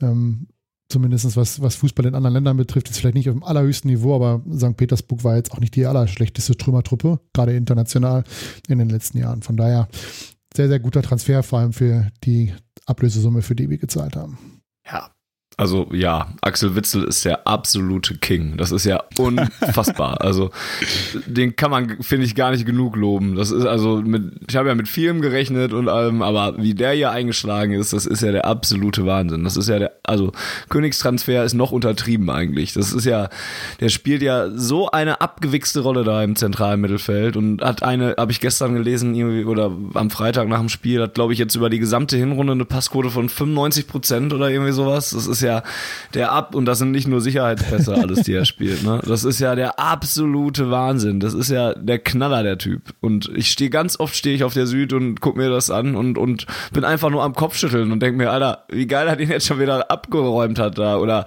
ja, nicht mal, was heißt abgeräumt, ist auch das falsche Wort, aber wer den mal einfach den Ball wieder abluchst und dann ganz sicher den wieder irgendwo anders hinbringt, ne? Der Hammer einfach. Ich liebe diesen Typen. Finde ich dann also diese Instagram-Videos, wie er die Dortmunder liebt, auch schon in sein Herz geschlossen zu haben scheint, ist auch echt. Dann finde ich ihn charakterlich auch noch ganz witzig und interessant dann auch. Und was wir Witzel, sofern man das beurteilen sagen darf. müssen, der Mann hat in der ganzen Hinrunde in 17 Spielen nicht eine gelbe Karte gesehen. Das ist auch schon also krass. Also er hat eine einzige Rolle, gelbe ja. Karte gesehen und das war im DFB-Pokal. Das müsste gegen ich glaube, gegen Union gewesen sein. Im, Hat der Trikot beim Jubel ausgezogen oder was war los? Nee, ich guck mal gerade, ob ich das hier sehen kann. Also ja, gegen Gräuter für, nee, doch, gegen Union in der 120. Minute hat er Taktisches Foul wahrscheinlich irgendwie. Ball weggeschlagen, keine Ahnung. Oder, oder nach dem, bei dem Elfmeter damit rumdiskutiert weiß ich, weiß oder so. Aber auf jeden Fall in der, in der Bundesliga hat er in 17 Spielen nicht eine gelbe Karte gesehen. Das ist für einen defensiven Mittelfeldspieler eine beachtliche Leistung. Ne? Thomas Delaney hat vier. Ja, das ist mehr so dann derjenige, der dann halt auch mal dazwischen langt. So einen brauchst Richtig, du vielleicht ja. auch mal. Aber er ist halt eher der Spieler, der, der beim Ballverlust über die, über die Zweikämpfe kommt und dann den Ball zurückerobert und Delaney ist halt dann auch schon mal einer, der auch einfach mal, ach komm, jetzt zeug ich den mal von den Socken. Ja. Kette und Anker. Witzel kommt genau. dann, bei Wit genau, richtig. Bei Witzel kommt dann immer noch so dazu, dieses, dieses krass, also finde ich immer noch krass, dass wir den geholt haben. Also der, der, also der, das ist ja jetzt kein Unbekannter gewesen, habe ich auch schon mal erzählt an dieser Stelle. Aber den hätte man ja durchaus kennen können und man wusste ja, dass der in China spielt und so und, und dass sonst keiner auf die Idee gekommen ist, sich so einen Spieler zu holen das verwundert mich immer noch. Na gut, der, umso der besser, Spieler muss ja erstmal wollen, ne? Und dann muss der Spieler Auch, passen. Das gehört dazu, alles, ja. Also Aber Barcelona zum Beispiel hat sich halt Arturo Vidal gekauft und dann brauchten sie keinen Axel Witzel mehr. Sowas, ja, ne? Natürlich. Und also klar, war Glück, ähm, war gut gemacht, vor allem von uns einfach. Man wird einen, einen solchen Spieler, der ja auch viel Geld verdient hat in seinen letzten Stationen, von irgendwas überzeugen müssen. Ähm, und ja, und äh, das sind halt die, diese Nebensächlichkeiten, die ich eben erwähnte. Ne? Und dann sagst du halt, okay, du spielst halt mitten in Europa, Champions League, ähm, vor einer geilen, also vor einer geilen Kulisse, weil ich glaube, fantechnisch hat er sowas einfach noch nie erlebt. So sowas äh, echtes, sowas raus, sowas ja. authentisches und ähm, ich glaube, das ist auch ein bisschen bei Benfica, da hat er auch wahrscheinlich ein bisschen was mitgekriegt, stimmungstechnisch. Ja, aber wie lange war da? Ein Jahr? Zwei? Äh, ja, ein Jahr. Ah, ja. Ja, eine Saison, genau. Ja. Hier war er auch noch nicht länger. Ach, das wird sich noch ändern. Ich, äh, ich bin bei Axel Witzel immer so, so, ich kann, also stehe dann auch immer mit offenem Mund auf der Tribüne, wenn ich ihn im, im Zweikampf sehe, wenn er den Ball hat und jemand versucht, ihm den Ball abzunehmen.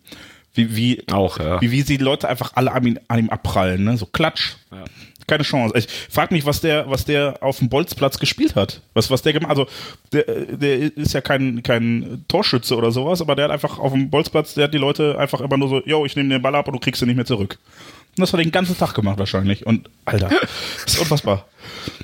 Hat er wahrscheinlich so, so, so, wie, so wie mein Neffe so einen kleinen, äh, so, so einen dicken Onkel, der ihm immer gesagt hat, komm, ich nehme den Ball ab und dann äh, hol dir den Ball zurück und das hat er so lange gemacht, bis er es konnte. Und jetzt kann er das ja, und das war so gut. Hat er mit fünf den dicken Onkel schon abgeblockt, ja. ja.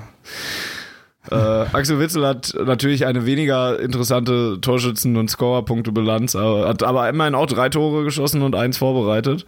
Ähm, hat 24 äh, Pflichtspiele für Borussia Dortmund gemacht. Ratet mal, welches er verpasst hat. Richtig, er war nicht in Monaco. Äh, ist, äh, ja, ist eine schöne Konstante, die wir bislang hier haben. Ja. Ja, krass. Ähm, ich, ich glaube, das sind tatsächlich auch die, die Highlight-Spieler gewesen. Wir können jetzt sicherlich Absolut. noch ein paar Spieler auf, aufzählen, die eine herausragende Hinrunde gespielt haben. Ähm, aber ich glaube nicht, wir müssen das nicht mehr in, in der Ausführlichkeit tun. Ähm, ich weiß nicht, Roman Bürki zum Beispiel, finde ich, hat sich gesteigert, hat äh, also ist wirklich zu einem Rückhalt dieser Mannschaft geworden, was er jetzt in den letzten Jahren vielleicht nicht war, hat jetzt keine groben Schnitzer mehr drin. Klar schlägt der mal einen Ball unter Bedrängnis ins Tor, äh, in Seiten aus. Der besser ja. da einer zum Gegenspieler, ne? Eben, so, ne? Ähm, Gegen Gladbach auch einmal ohne Bedrängnis, aber auch, aber auch das passiert ja, halt einfach. Aber äh, man merkt schon, äh, er, er ist jetzt deutlich mehr einbezogen ins Spiel. Man spielt wirklich mit ihm als Mitspieler was zuletzt dann, also letzte Saison auch nicht immer so der Fall war und ähm, wird dadurch sicherer, hat auch, glaube ich, eine hervorragende Quote abgewehrter Torschüsse gehabt. Äh, lange Zeit, also es waren so Werte wie in Freiburg, weiß ich nicht, 87, nein, 78, 79 Prozent, hat sich jetzt zum Schluss der Saison ein bisschen gelegt, weil ähm, dann tatsächlich die Bälle, die kamen, für ihn nicht erreichbar waren und dann natürlich im Tor landeten, wie jetzt Gladbach also oder kein, in Düsseldorf. keinen groben Schnitzer drin gehabt, wo, ich, wo man sich nee. jetzt daran erinnert, dass das Tor zu 100 Prozent auf seine Kappe geht.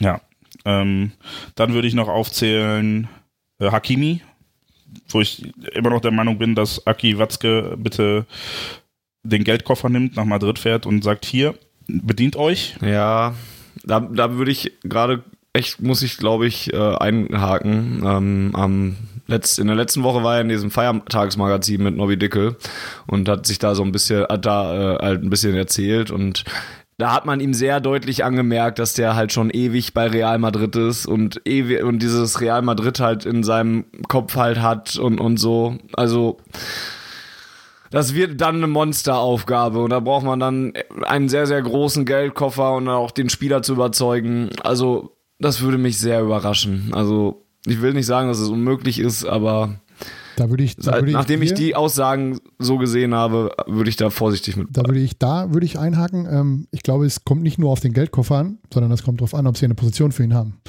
Wenn sie nämlich keine Position ja. für ihn haben, weil sie, weil Real Madrid mit dem neuen Trainer, wer auch immer das dann in 2020, ich glaube, so lange geht der Leihvertrag bis Sommer 2020, mhm. wer auch mhm. immer das dann sein mag, wenn sie keine Position für ihn haben und sie ihn nicht als Stammspieler äh, einsetzen können. Dann überlegt er sich vielleicht, ob er in Dortmund nochmal drei Jahre bleibt. Dann ist er 23 oder Klar. so und geht dann zu Real Madrid. Äh, ich meine, er ist natürlich auch nicht so, wahrscheinlich nicht so doof und denkt sich, okay, äh, dann gehe ich zu Real Madrid und dann sitze ich da von den 90 Pflichtspielen pro Kalenderjahr äh, bei 80 auf der Bank und darf dann in der zweiten Runde in Pamplona spielen, im Pokalspiel, um dann da auszuscheiden.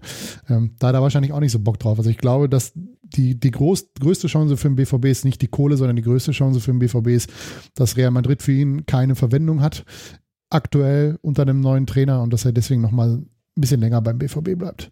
Es wird auch eine Rolle spielen, also aber auch Marcelo wird ja zum Beispiel nicht abgeben, ohne sich eine Kaufoption zu holen. Mhm. Marcelo wird zum Beispiel nicht, nicht, nicht jünger, ne? Also er ist ja auch schon 30 und wenn er da jetzt noch mal ein bisschen was draufrechnet. Gut, auf seiner Position haben sie halt Carvajal, der ist noch nicht so alt, ne? Ich glaube, Carvajal ist ja, 25 oder so. 6, 26, ja. ja. Aber Hakimi hat ja jetzt auch gezeigt, dass er auch auf links spielen kann. Ne? Das ist ja. auch, auch, auch nicht so gut. Aber wenn Marcelo noch drei Jahre Beweis. spielen will, dann wäre das ja genau das, was wir sagen. Ne? Also er könnte ja, dann hier nochmal verlängern und würde dann mit 23, verliert er ja auch nichts. Ich meine, Real ist jetzt so ein bisschen im Umbruch in meinen Augen. Das wird jetzt ein, zwei Jahre dauern, bis die wieder äh, vor allem international richtig oben mitspielen in der Primera Division, profitieren sie jetzt davon, dass Barcelona auch nicht so unfassbar überragend spielt zurzeit und da auch schon mal ein paar Punkte hat liegen lassen. Ähm, ja, die haben acht Punkte Rückstand zu Barcelona. Ja, ist es wieder so. Also. Ja, ich hatte letztes Mal irgendwann geguckt, da war es nicht so viel, aber wahrscheinlich hatte Barca einfach nee, zwei nee. Spiele weniger. Ähm, also auf fünf können sie noch drankommen jetzt. Okay, weil, ja, dann habe ich das, dann ist es zwei oder drei Wochen her, als ich da auf die Tabelle geguckt habe, waren es nämlich nur zwei Punkte zwischen beiden Mannschaften, aber ich habe nicht auf die Anzahl der Spiele geguckt, die beide Mannschaften gespielt haben. Ja. ja. aber das dauert jetzt halt ein bisschen, bis die sich dann umgebaut haben, umstrukturiert haben und ähm, wie gesagt, ich, mich würde es nicht überraschen, wenn, wenn er dann nochmal zwei Jahre hier bleibt und dann mit 23, 22, 23 dann zu Real Madrid geht. Schauen wir mal. Ja, und dann steht hier bei uns noch als, als einer der Schlüsselspieler Paco Alcázar natürlich auch der ja gut eine absolute Wahnsinnsquote hat. Ne? Das äh, suche ich gerade auch noch mal raus, damit ich die auch noch mal zitieren kann. Bevor ich leider dann noch mal so einen anderen negativen oder Sorgepunkt äh, vor, vortragen werde. 16 Pflichtspiele hat Paco Alcázar gemacht, also deutlich weniger als die bisher besprochenen. Äh, hat aber 13 Tore gemacht und eins vorbereitet in dieser Zwischenzeit. Alter. Und hat insgesamt spannend, 708. Spannend sind die Minuten, die er gespielt hat. 768 Minuten. Das ist also 59 Minuten für ein Tor. Äh, wettbewerbsübergreifend in der Bundesliga steht er bei 42 Minuten. Krass. Das ist schon absurd. ja, können wir, glaube ich, auch lange drüber sprechen, dass er halt einfach ganz viele Qualitäten hat. Ähm, ja, ich bin, ich weiß nicht, ob ich zu skeptisch bin, aber mich beunruhigt so langsam äh, ein bisschen. Jens, mit dir habe ich da persönlich sogar schon drüber gesprochen, dass ähm, so seine Fitnesssituation. Ähm, ich verstehe, dass ja auch alles, wo es herkommt. Er ist sehr spät zu Borussia Dortmund gekommen, hatte die die Vorbereitung halt nicht, äh, die er nicht richtig komplett mitmachen konnte und ähm, ja, aber er wird immer nur kurz eingesetzt. Ne? 20, 30 Minuten, ganz selten mal über die 90 Minuten. Auch das schlage ich mal gerade parallel nach, wie oft er das jetzt gemacht hat. Ähm, sollten aber recht wenig gewesen sein, gar nicht. Wurde dann, wenn er Startelf gespielt hat in der Bundesliga, hat er zumindest nicht durchgespielt. Ich glaube, er hat ein Spiel ähm, durchgespielt, das war im, in, der Champions, in der Champions League. Ich glaube, ne? das Spiel gegen Monaco. Bin mir aber nicht hundertprozentig ja, sicher. Richtig, das äh, und gegen Brügge hat er auch durchgespielt. Äh, zweimal 90 Minuten. Ansonsten macht mir das so langsam ein bisschen Sorgen. Ähm, vielleicht mache ich mir aber auch zu viele Sorgen. Ähm, es ist natürlich doof, dass er dann jetzt gegen Gladbach dann auch nach 30 Minuten ausgewechselt wurde, äh, weil er verletzt war und jetzt einen Muskelfaserriss wohl hat. Und wenn der nicht richtig verheilt, dann verpasst er schon wieder eine Vorbereitung holt sich dann vielleicht auch nicht so richtig die Fitness. Andererseits müsste der in ba äh, bei Barcelona ja bei auch eine Vorbereitung gespielt haben. Also mir gibt das so ein bisschen Rätsel auf, warum der Junge nicht so fit ist, wie er eigentlich sein sollte und wie fit wir ihn eigentlich bräuchten. Ähm, Sehe ich das denn zu skeptisch, Volker? Mit Jens, Jens Antwort kenne ich schon ein bisschen darauf. Bin ich ehrlich gesagt hin und her gerissen. Wir haben ja dann einen anderen Spieler im Kader, der da ähnliche Probleme hatte, was Verletzungen und Vorbereitung betrifft. Marco Reus, da sieht man ja, was, wie wichtig so eine, so eine Vorbereitung auch scheinbar ist, um, um gesund durch die Saison zu kommen. Ähm, ja, ich, ich weiß es ehrlich gesagt nicht, weil also bei Barcelona wird er sicherlich relativ spät angefangen haben in diesem Jahr mit der mit der äh, Vorbereitung, weil die in Spanien ja auch irgendwie erst Ende August mit der Saison anfangen, viele Reisen machen. Vielleicht ist auch einfach da die Vorbereitung eine andere als bei uns.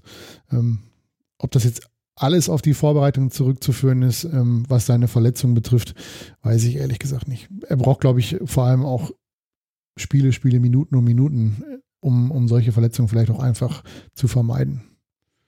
Weil dann die Frage ja größer ist, warum er so äh, ja, nicht ich, kriegt. Ich, ne? ich kann es dir ehrlich gesagt nicht sagen. Ich weiß es nicht, woran es liegt. Ob, ob es an, an ihm selber liegt oder ob es einfach an, an, an Vorbereitungen liegt, die, die in Spanien gemacht werden, ob die anders sind als hier, dass da nicht so intensiv trainiert und äh, sich vorbereitet wird wie hier. Ähm, ist natürlich jetzt bitter, wie du schon sagst, dass er sich die da Muskelfaser zugezogen hat der wird ihn jetzt mal zwei Wochen aus dem Gefecht setzen und in zwei Wochen ist auf jeden Fall schon wieder Auftakt. Am 4.1. Mhm. geht er schon nach Marbella. Ja, weiß ich nicht. Da kommen wir dann gleich zu dem anderen Thema, was, was, was das Ganze dann für mich quasi in eine, in eine, in eine Kette bringt, dass wir dann noch einen zweiten Stürmer brauchen. Mhm. Ich habe daraufhin natürlich auch mal in die Verletzungshistorie geguckt bei ihm. Ähm, die, die, ist auch relativ unauffällig. Also bei Barcelona hat er einmal äh, wegen einer Muskelverletzung hat er 37 Tage gefehlt. Das sind natürlich dann in, in, in, einer heißen Phase sieben Spiele, die er da verpasst hat. Ansonsten sind das so kleine Sachen. Hat er in Valencia mal eine Prellung am Fußgelenk gehabt. Da war er auch drei Wochen. Also nichts richtig Großes. Ähm, Jens, deine Antwort kenne ich zwar schon, aber die Hörer noch nicht. Wie siehst du dem Ganzen denn entgegen? Ich muss gestehen, ich habe meine Antwort von Freitagabend bisschen vergessen. Ja, es war ein langer Abend. ähm, ich bin aber tatsächlich nicht so äh, alarmiert wie du.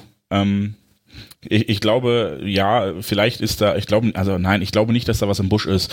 Es könnte sein, aber ähm, das glaube ich nicht. Ich glaube, ähm, dass das einerseits taktische Gründe hat und andererseits sicherlich einfach die fehlende Vorbereitung war oder die, die schlechte Vorbereitung mitunter auch.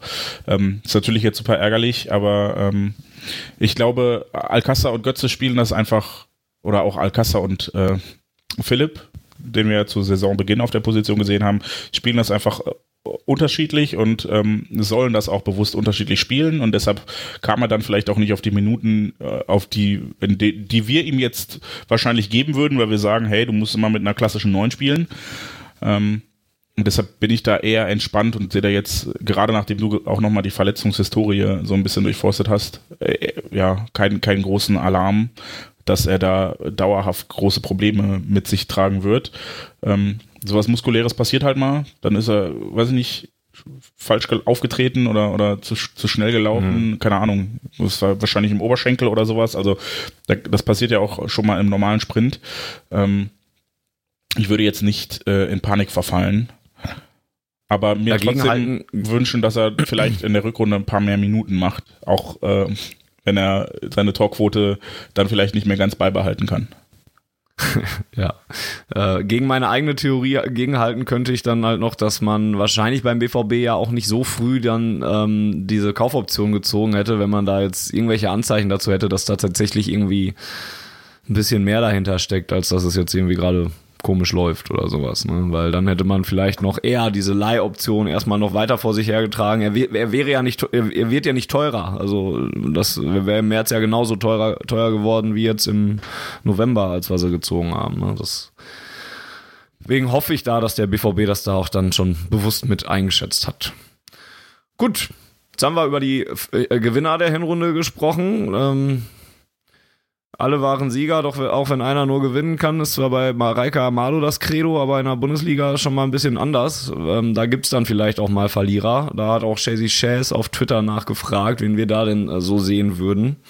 Ähm, Jens, magst du mal anfangen, dir einen rauszugreifen, der vielleicht ähm, nicht davon profitiert hat, wie wir die erste Hinrunde gestaltet haben?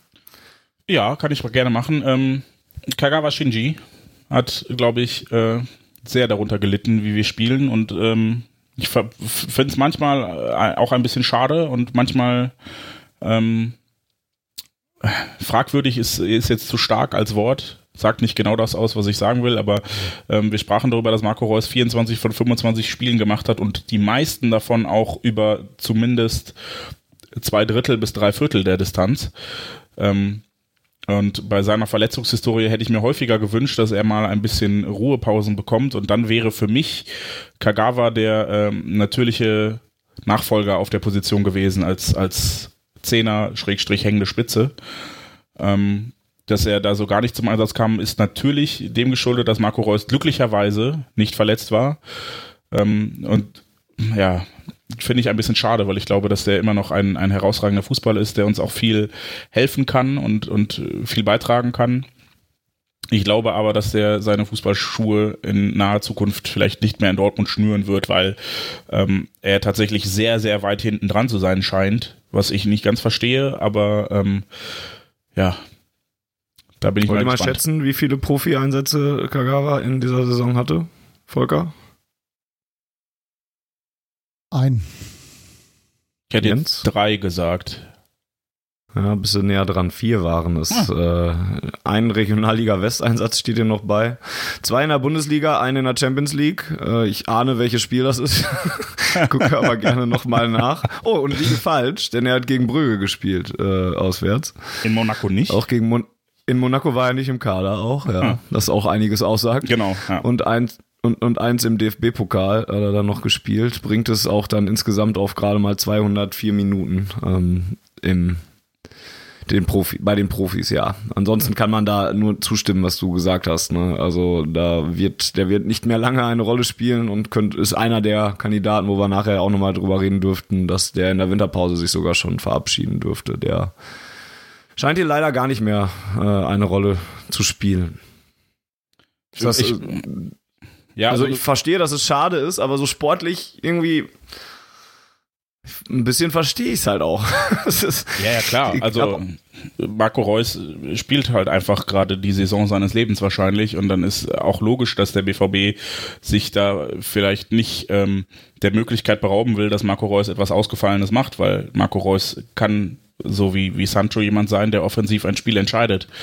Und ähm, dass er, man ihn da vielleicht auch lieber nochmal zehn Minuten länger auf dem Platz haben will, als ihn äh, zu schonen, weil man seine Qualität braucht, ist auch vollkommen nachvollziehbar. Vielleicht passt Kagawa auch inhaltlich nicht ganz so gut, wobei ich da ein bisschen meine Zweifel habe. Ich glaube, der würde die Position ähnlich gut ausfüllen können, wenn er dann äh, das Vertrauen und dann auch die Konstanz hätte, da häufiger spielen zu können. Und mich, mich ärgert an der Stelle am ehesten noch, dass er so wenig Einsatzzeit bekommen hat und dann nicht mal in Monaco, wobei vielleicht war er da verletzt oder so, also angeschlagen. Nee.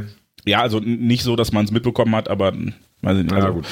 Ähm, also das ist dann eher der Punkt, der mich ärgert. Nicht, nicht, dass er zweite Geige spielt oder vielleicht dann im Zweifel sogar dritte. Aber für mich wäre er in dem Kader, den wir haben, der einzige einigermaßen passende 1 zu 1 Ersatz für Marco Reus weil jemand anderen für die Position, also Maxi Philipp ist ist äh, ähnlich abschlussstark vielleicht, aber sicherlich nicht so kombinationsstark wie Marco Reus. Und Götze wäre wieder was komplett anderes an der Stelle. Ähm, deshalb, ja, finde ich es ein bisschen schade. Für die, für die Regionalliga ist auf jeden Fall noch zu gut. Hat er das in dem Spiel gegen Rot-Weiß Essen, das er gespielt hat, dass der BVB 2 dann 5-0 gewonnen hat, hat er fünf Tore vorbereitet. Da müsste er also wahrscheinlich ein bisschen höher einsteigen, äh, um äh, nicht komplett rauszufallen, ja.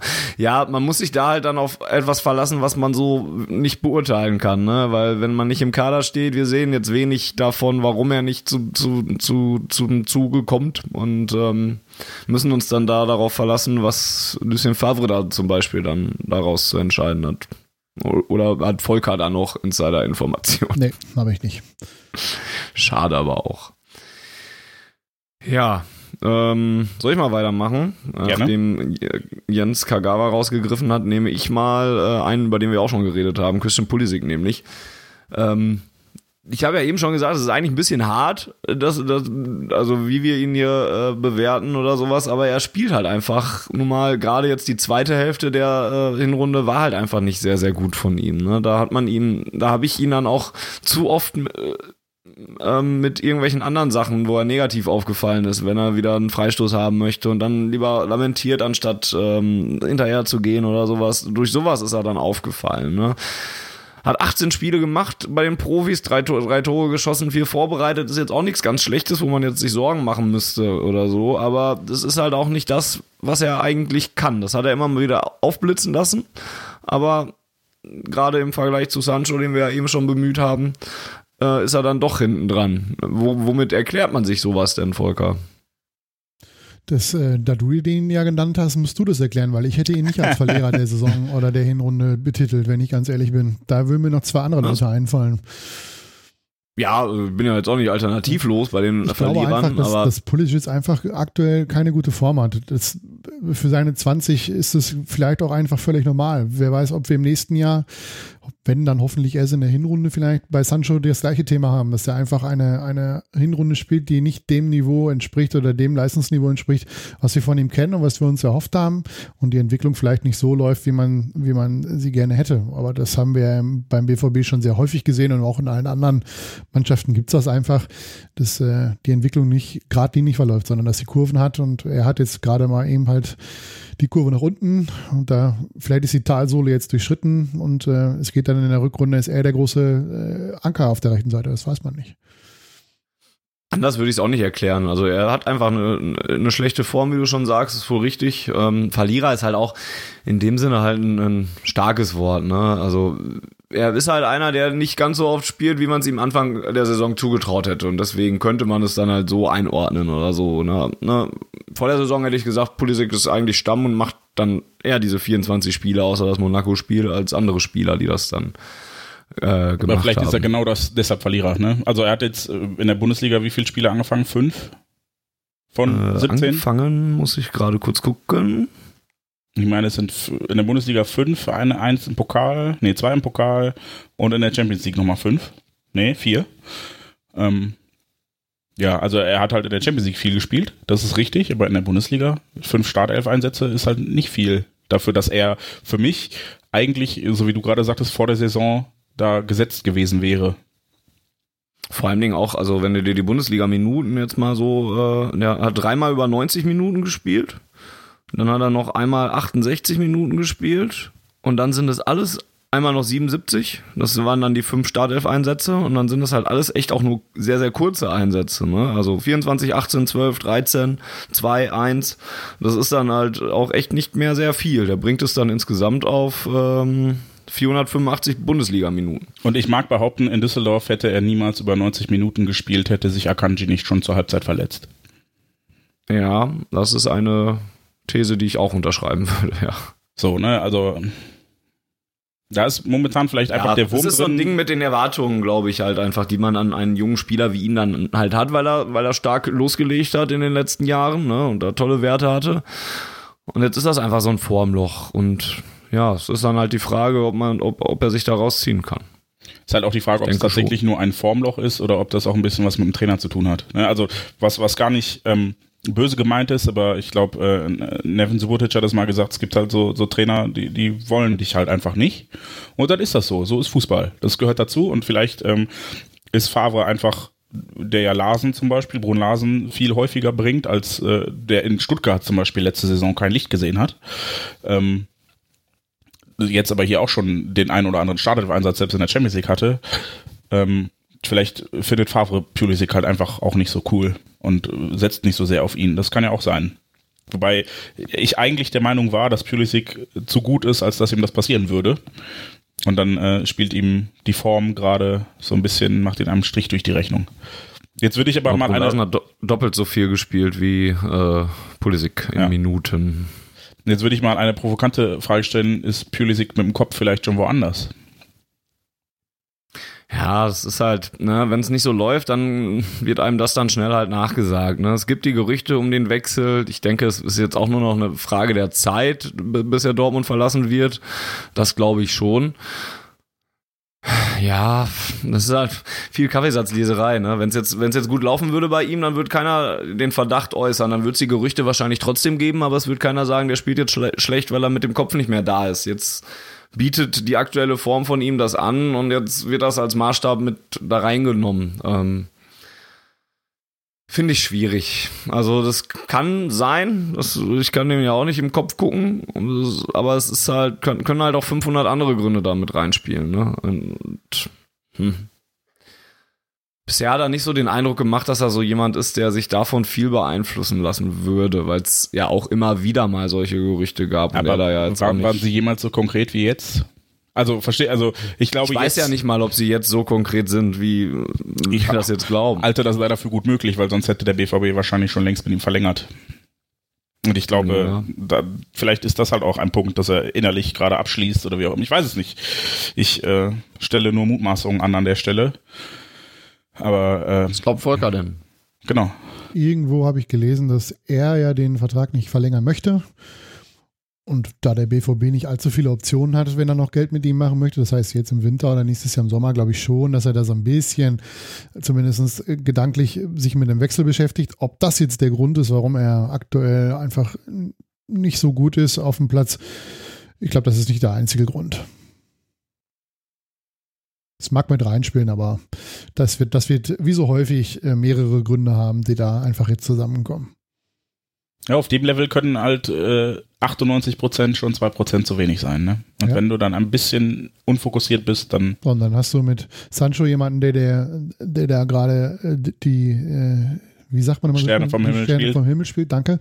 Und äh, ja, dann kommst du halt nicht ran. Dann sitzt du auf der Bank und äh, bist höchstens Rotationsspieler, dann darfst du in Düsseldorf, darfst du ran und da bist du halt einfach mit der gesamten Mannschaft nicht gut genug und äh, fällst halt auch nicht, äh, ja, als derjenige auf, der da positive Impulse setzt. Dann kommt dann derjenige, der dir den Rang abgelaufen hat und setzt positive Impulse. Es läuft halt einfach nicht so. Ne? Ist, manchmal hat man halt solche Phasen in, im, im, Fußballerleben oder im Berufsleben. Ähm, ja, mein Gott, wenn er dann im Winter zu Chelsea geht und äh, die schicken uns 60 Millionen und wir können da die Hälfte von nach Gladbach weiterleiten, ist das auch okay. Aber das ist ein Thema für später. Im Winter glaube ich tatsächlich nicht dran. Aber, ja, bei Chelsea ja, ist halt die Frage, wenn, also wenn, wenn sie wirklich konkret werden wollen mit Chelsea, ist ja immer noch dieses Damoklesschwert da am rumschweben, äh, dass sie im Sommer nichts verpflichten dürfen und äh, kann dann natürlich für, für ihn bedeuten, dass er da ein besonderes Behalt, Gehalt bekommt oder viel Handgeld bekommt, wenn er da jetzt im Winter hinwechselt. Und für den BVB kann das bedeuten, dass wir mehr Geld bekommen als vielleicht im Sommer. Ist halt, aber ich glaube, Zock hat ja gesagt, dass, dass Pulisic auf jeden Fall bleibt, wenn ich das gerade richtig im Kopf habe. Kommen wir gleich nochmal zu. Äh, Volker, du hast ja gerade schon angedeutet, dass du einen anderen Spieler noch im Verdacht ja, ich, hättest. Ich so Dann bisschen, nenne ihn uns doch mal. Ich so ein bisschen, was die Verlierer der Hinrunde betrifft. Ähm, entweder ist es für mich Julian Weigel, weil er einfach ja, hinter Delaney und äh, Witzel überhaupt kein Land zieht und auch äh, Dahut ihm häufiger mal den, äh, den Rang abgelaufen hat, was, was die äh, Antrittszeiten betrifft. Auf der anderen Seite hat er es halt als Innenverteidiger jetzt sehr gut gemacht. Ähm, ist vielleicht eine Option für den Fall, dass, dass das bei äh, den Innenverteidigern etwas länger dauert.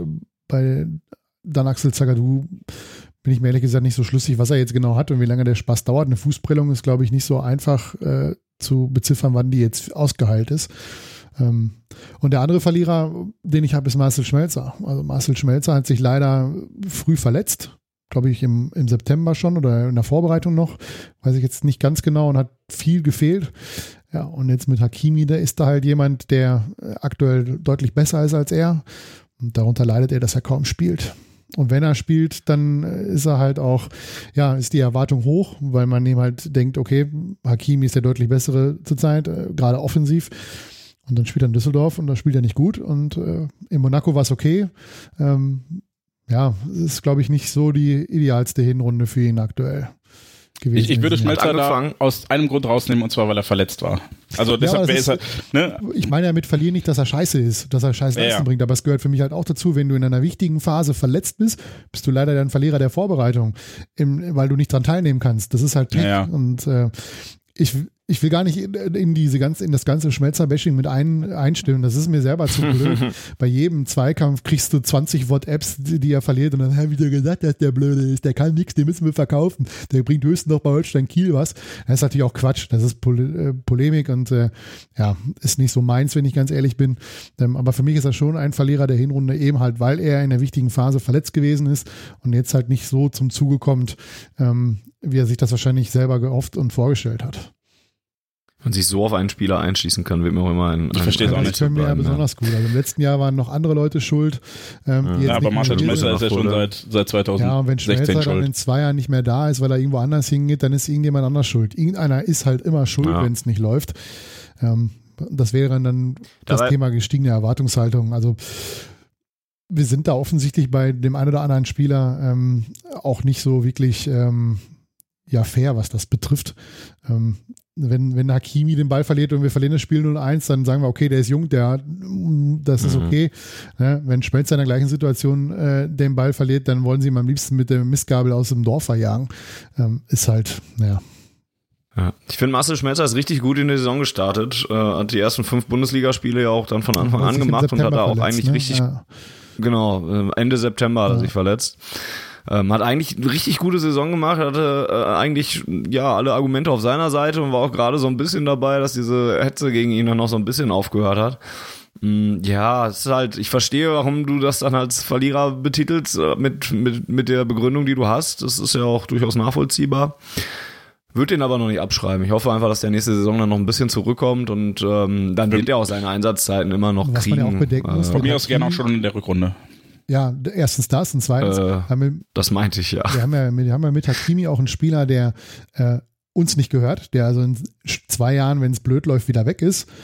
Und ähm, er ist halt auch relativ jung. Also da kann es ja auch mal sein, dass der sich in der Hinrunde in den ersten vier Wochen erstmal eine mhm. Auszeit nimmt oder sich verletzt im Trainingslager, was weiß ich. An der und Rückrunde. Sind, ja, in der Rückrunde. Und dann sind wir wahrscheinlich froh, dass wir mit Schmelzer noch jemanden haben, der das spielen kann. Weil Absolut. Auch, wenn du jetzt überlegst, dass wir, dass Hakimi ja quasi Backup für beide Positionen ist, gefühlt, ähm, weil auf Toljan kannst du ja, wo ist der überhaupt? Das ist keine Ahnung, der spielt ja nicht mehr Regionalliga, glaube ich, wenn ich es richtig im Kopf habe. Ähm, das wird problematisch und ähm, wir sollten tunlichst vermeiden, äh, Schmelzer für jeden Zweikampf, den er verliert, verantwortlich zu machen und ihn wegzujagen. Meine, der eine oder andere nimmt ihm ja die Nummer noch übel mit Schein und Tuchel, weil er gibt ja da die Fraktion, die ihm das übel nehmen, dass Tuchel damals wegen ihm gehen musste und das wäre die falsche Entscheidung, wobei ich mir immer denke, ohne Tuchel wäre das, was jetzt passiert ist, in der Hinrunde nicht möglich gewesen ohne diesen ganzen Streit und so weiter und so fort. Toljan hat ein Spiel in der Regionalliga gemacht gegen ja. den Wuppertaler SV. Ja. Ähm, ja, beim Marcel Schmelzer bin ich gerade ein bisschen darüber gestolpert, dass er am Freitag gar nicht im Kader war gegen Gladbach. Ja, keine Ahnung. Vielleicht Reaktionen nach Belastung, ich weiß es nicht. Nun ja. Ähm, ich, ich äh, würde Gut. dann tatsächlich eher Julian Weigel noch äh, besprechen wollen, weil der ist für mich deshalb ein, ein größerer Verlierer in Anführungsstrichen, weil er halt fit war und äh, trotzdem nicht gespielt hat. Ja. ja, also das würde ich äh, bei jedem Spieler jetzt wahrscheinlich als Argument anführen nach dem Motto, okay, er kann halt nicht spielen, wenn er verletzt ist und Weigel war fit und äh, war ja auch in den letzten Jahren eigentlich durchgängig Stamm Stammspieler und ist jetzt halt irgendwie auf Position drei bis vier der defensiven Mittelfeldspieler. bringt es auf acht Profi-Einsätze, Julian Weigel. Ähm, und wenn er gespielt hat, war es nicht so wirklich überzeugend. Ne? Also gerade im defensiven Mittelfeld, das eine Heimspiel da, wo er zur Halbzeit ausgewechselt worden ist. Gegen die Bayern, ja. Hey, das war, uh, das war gar nicht gut. Ähm, gerade in der, in, der, in der Rückwärtsbewegung viele wichtige Zweikämpfe auch im Mittelfeld verloren. Da hatten die Bayern schon eine, äh, eine, eine Überzahl und auch eine Übermacht im, im defensiven Mittelfeld. Ja, es, es läuft nicht so wirklich positiv für ihn, wenn, wenn er, also bis auf Gladbach jetzt gesehen, äh, die Hinrunde. Also Weigel war ja, ja war ja prinzipiell äh, unter Tuchel schon, als er Stammspieler war, jemand, der seinen Rhythmus gebraucht hat. Du hast das gemerkt, wenn er raus war, dann hatte er auch erstmal nochmal irgendwie ein, zwei Spiele, wo er es gebraucht hat und dann danach hat er, ist er gelaufen wie ein Uhrwerk. Ähm, ich kann aber verstehen, dass er natürlich hinter jemandem wie Witzel, der einfach eine Präsenz auf dem Platz hat und auch eine Resistenz und was, was Pressing oder sonstiges angeht, dass das Weigel da hinten ansteht. Doof für ihn ist natürlich, dass er mit Witzel zusammen einfach nicht funktioniert. Haben wir ja auch schon besprochen. Und ähm, das heißt, er, er ist halt, kann halt nur dann spielen, eigentlich, wenn Witzel nicht spielt. Und das war jetzt einmal der Fall, wie Fanny eben ausgeführt hat. Ähm, ja, der BVB selbst sagt ja, äh, er ist sehr zufrieden mit der Situation im defensiven Mittelfeld. Sie haben vier Spieler für zwei Positionen, das ist genau das, was man haben wollte. Ähm, Julian Weigel weiß ich nicht, wie er das sieht, ob er da jetzt äh, nochmal beißen möchte oder dann vielleicht auch irgendwann mal äh, überlegt, ob er die. Gebiss hat er dazu, ja. Ob er die vielleicht entscheidenden Jahre seiner Karriere, ich übergehe das einfach, ähm, die wichtigen Jahre seiner Karriere auf der Bank oder auf dem Spielfeld verbringen möchte. Ähm, ja, wird sich zeigen, ist aber für mich tatsächlich ähm, durch die Transfers von Delaney und Witzel der Verlierer der Hinrunde, weil vorher war er Stammspieler, war er erste Wahl, vor allen Dingen als Shahin weg war. Ähm, und jetzt ist er halt dritte bis vierte Wahl. Würde ich auch so sehen. Also vor allen Dingen, wenn man sich mal ein bisschen genauer auch anguckt, welche Spiele er jetzt überhaupt gemacht hat. Ne? Also äh, das 7-0 gegen Nürnberg, da hat er 28 Minuten gespielt, hey. Äh, gegen Augsburg hat er 77 Minuten gespielt, bei diesem crazy 4-3. Also jetzt auch nicht unbedingt das, wo man sich an legendäre Defensivleistungen erinnert in, in der Partie. Das Spiel gegen Bayern haben wir schon angesprochen wo er zur Pause runter musste, weil es halt echt nicht gut war, was er da angeboten hat. Und gegen Gladbach hat er das sehr gut als Innenverteidiger gemacht. Und dann hast du in der Champions League Einsätze gegen Brügge beim äh, 1 zu 0, wo die Mannschaft auch nicht überzeugt hat. Beim 3 zu 0 gegen Monaco zu Hause hat er 25 Minuten gespielt und beim äh, Monaco Auswärtsspiel, wo der B, wo die B11 gespielt hat, hat er dann wieder gespielt. Und im Pokal war es dann noch äh, über 120 Minuten, dann sogar als Kapitän gegen Union Berlin. Also es sind jetzt auch jetzt nicht so die legendärsten Spiele gewesen. Und ähm, da würde ich dann halt auch sagen, dass ich mich da anschließen würde, dass der tatsächlich ein Verlierer der Hinrunde geworden ist. In Klammern hatte ich mir noch aufgeschrieben Marius Wolf. Und zwar deshalb in Klammern, weil er nichts, also äh, ja, ich, ich finde, er, er hat keine Einsatzzeiten bekommen aber er, er, hat halt nichts verloren. Also äh, er ist sicherlich kein Gewinner, aber ähm, Neuzugänge funktionieren manchmal einfach nicht und passen manchmal auch einfach nicht. Und ich glaube, deshalb fällt es mir schwer, ihn als Verlierer zu betiteln, weil Weigel war vorher Stammspieler und ist es jetzt nicht mehr. Das ist für mich etwas, was er verloren hat und das hat Wolf jetzt einfach nicht. Deshalb steht er bei mir in Klammern. Ähm, hat eigentlich auch gar nicht so schlecht angefangen, ne? Und dann war er dann, zweimal war er kurzzeitig verletzt und dann rund, rund um diese Verletzung herum dann viel nicht im Kader und ohne Berücksichtigung, ja. Wobei dann, dann äh, war es tatsächlich auch der Moment, glaube ich, äh, wo der BVB ins Rollen kam. Also, wir haben ja relativ stotterig angefangen auch, wenn man mal ehrlich ist in dieser Hinrunde. Und dann hatten wir so ein, so ein Zwischenhoch, bevor es jetzt am Ende eher kontrollierter wurde. Ähm, und dieses Zwischenhoch begann genau in dem Moment, in dem Marius Wolf nicht mehr auf dem Platz stand. So habe ich ja damals schon gesagt und äh, ich meine das überhaupt nicht böse. Also es soll überhaupt nicht heißen, dass Marius Wolf ein schlechter Fußballer ist oder ähm, was auch immer. Ja, ist ja augenscheinlich auch BVB-Fan und freut sich in Ast, dass er hier sein darf. Aber vielleicht reicht es nicht qualitativ und vielleicht passt es auch einfach nicht von dem, was er kann, zu dem, was wir brauchen weil er ja dann doch eher ein besserer Kevin Großkreuz ist und wir dann eher einen Jaden Sancho brauchen aktuell. Ja, ich weiß nicht. Ich wäre da noch ein bisschen entspannter. Also für mich ist Marius Wolf so im Prinzip so, da, also bisher habe ich das so bekommen, was ich erwartet habe davon. Ne? Also ein Ergänzungsspieler, der klar noch, ich hätte vielleicht noch erwartet, dass er ein bisschen häufiger mit reingeworfen wird in den Mix. Aber ich finde, es, er ist halt immer auch, er kann immer noch eine Option. Er kann auch in der Rückrunde dann nochmal eine Option sein, um dann nochmal reingeworfen werden, reingeworfen zu werden in so ein Spiel. Und Ja, der ist auch erst 23, ist noch jung, also gänzlich abschreiben würde ich den auch noch nicht. Wir haben den für 8 Millionen geholt, muss man ja auch nochmal damit berücksichtigen und, und der kam auch, glaube ich, nicht mit dem Anspruch, hier jetzt Stammspieler zu werden und jetzt ähm, sofort das goldene, die Sterne vom Himmel zu spielen, heißt es ja, wie wir eben gelernt haben. Und deswegen bin ich da noch ein bisschen beruhigter. Ähm, wenn das jetzt in der Rückrunde genauso weitergeht und er wieder jetzt nicht im Kader wäre die ganze Zeit, dann würde ich da mich so langsam auch anschließen. Aber für den Moment bin ich dann noch ein bisschen zurückhaltender. Ich würde das vor allem ein bisschen trennen. Also zwischen, es gibt ja einen Verlierer der Hinrunde, muss ja nicht heißen, dass man ihn abschreibt.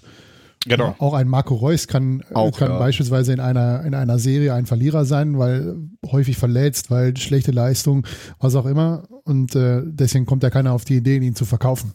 Also das ist vielleicht dann immer ein bisschen Überreaktion, ähm, wenn man immer meint, dass wenn einer mal eine halbe Saison oder auch vielleicht eine ganze Saison kein gutes äh, keinen guten Fußball spielt, dass er nicht mehr gut genug ist. Man sieht ja gerade bei einigen Spielern, die im letzten Jahr schon da waren, ähm, wie das auch anders laufen kann. Roman Bücki ist da halt ein sehr gutes Beispiel. Ja, der wurde kritisiert letztes Jahr zu Recht für viele Fehler, aber oftmals konnte er auch nichts dafür. Wenn so ein Sokrates nach vorne rennt, den Ball im Mittelfeld verliert und hinten ist, äh, ist das Tor oder die, die, die Abwehr nur noch ein Schweizer Käse ähm, und er soll dann noch die Kohlen rausholen, ist es vielleicht auch äh, nicht unbedingt immer seine Verantwortung.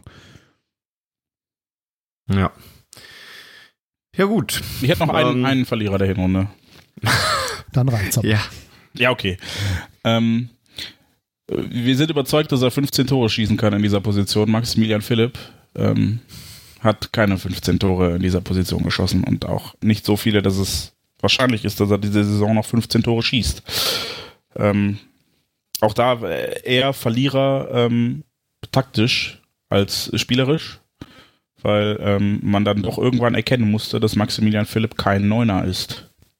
Etwas, was mindblown ähm, vorher natürlich niemand ahnen konnte. Äh, äh, ähm, ja, und seinen, seinen Rang hat irgendwann Mario Götze eingenommen, der ähm, zuvor so ein bisschen suchte seine Position und wo ähm, dann äh, Lucien Favre irgendwann gedacht hat, hey, der würde doch als falscher Neun ganz gut funktionieren, was ich auch nachvollziehen kann. Ähm, wenn das auch noch manchmal ein bisschen holprig ist, ähm, sorgt das halt dafür, dass Maxi Philipp irgendwie außen vor ist. Spielt halt auch keinen echten, ist halt kein echter Flügelstürmer, also kein richtiger Flügelstürmer, so wie wir ihn brauchen, klassisch aktuell. Und ähm, hängt daher jetzt in der Luft. Wurde noch ein paar Mal eingewechselt zuletzt. Aber wirklich Spielzeit ist das aktuell nicht. Und auch da wahrscheinlich wieder Leidtragender davon, dass Marco Reus glücklicherweise nicht verletzt ist.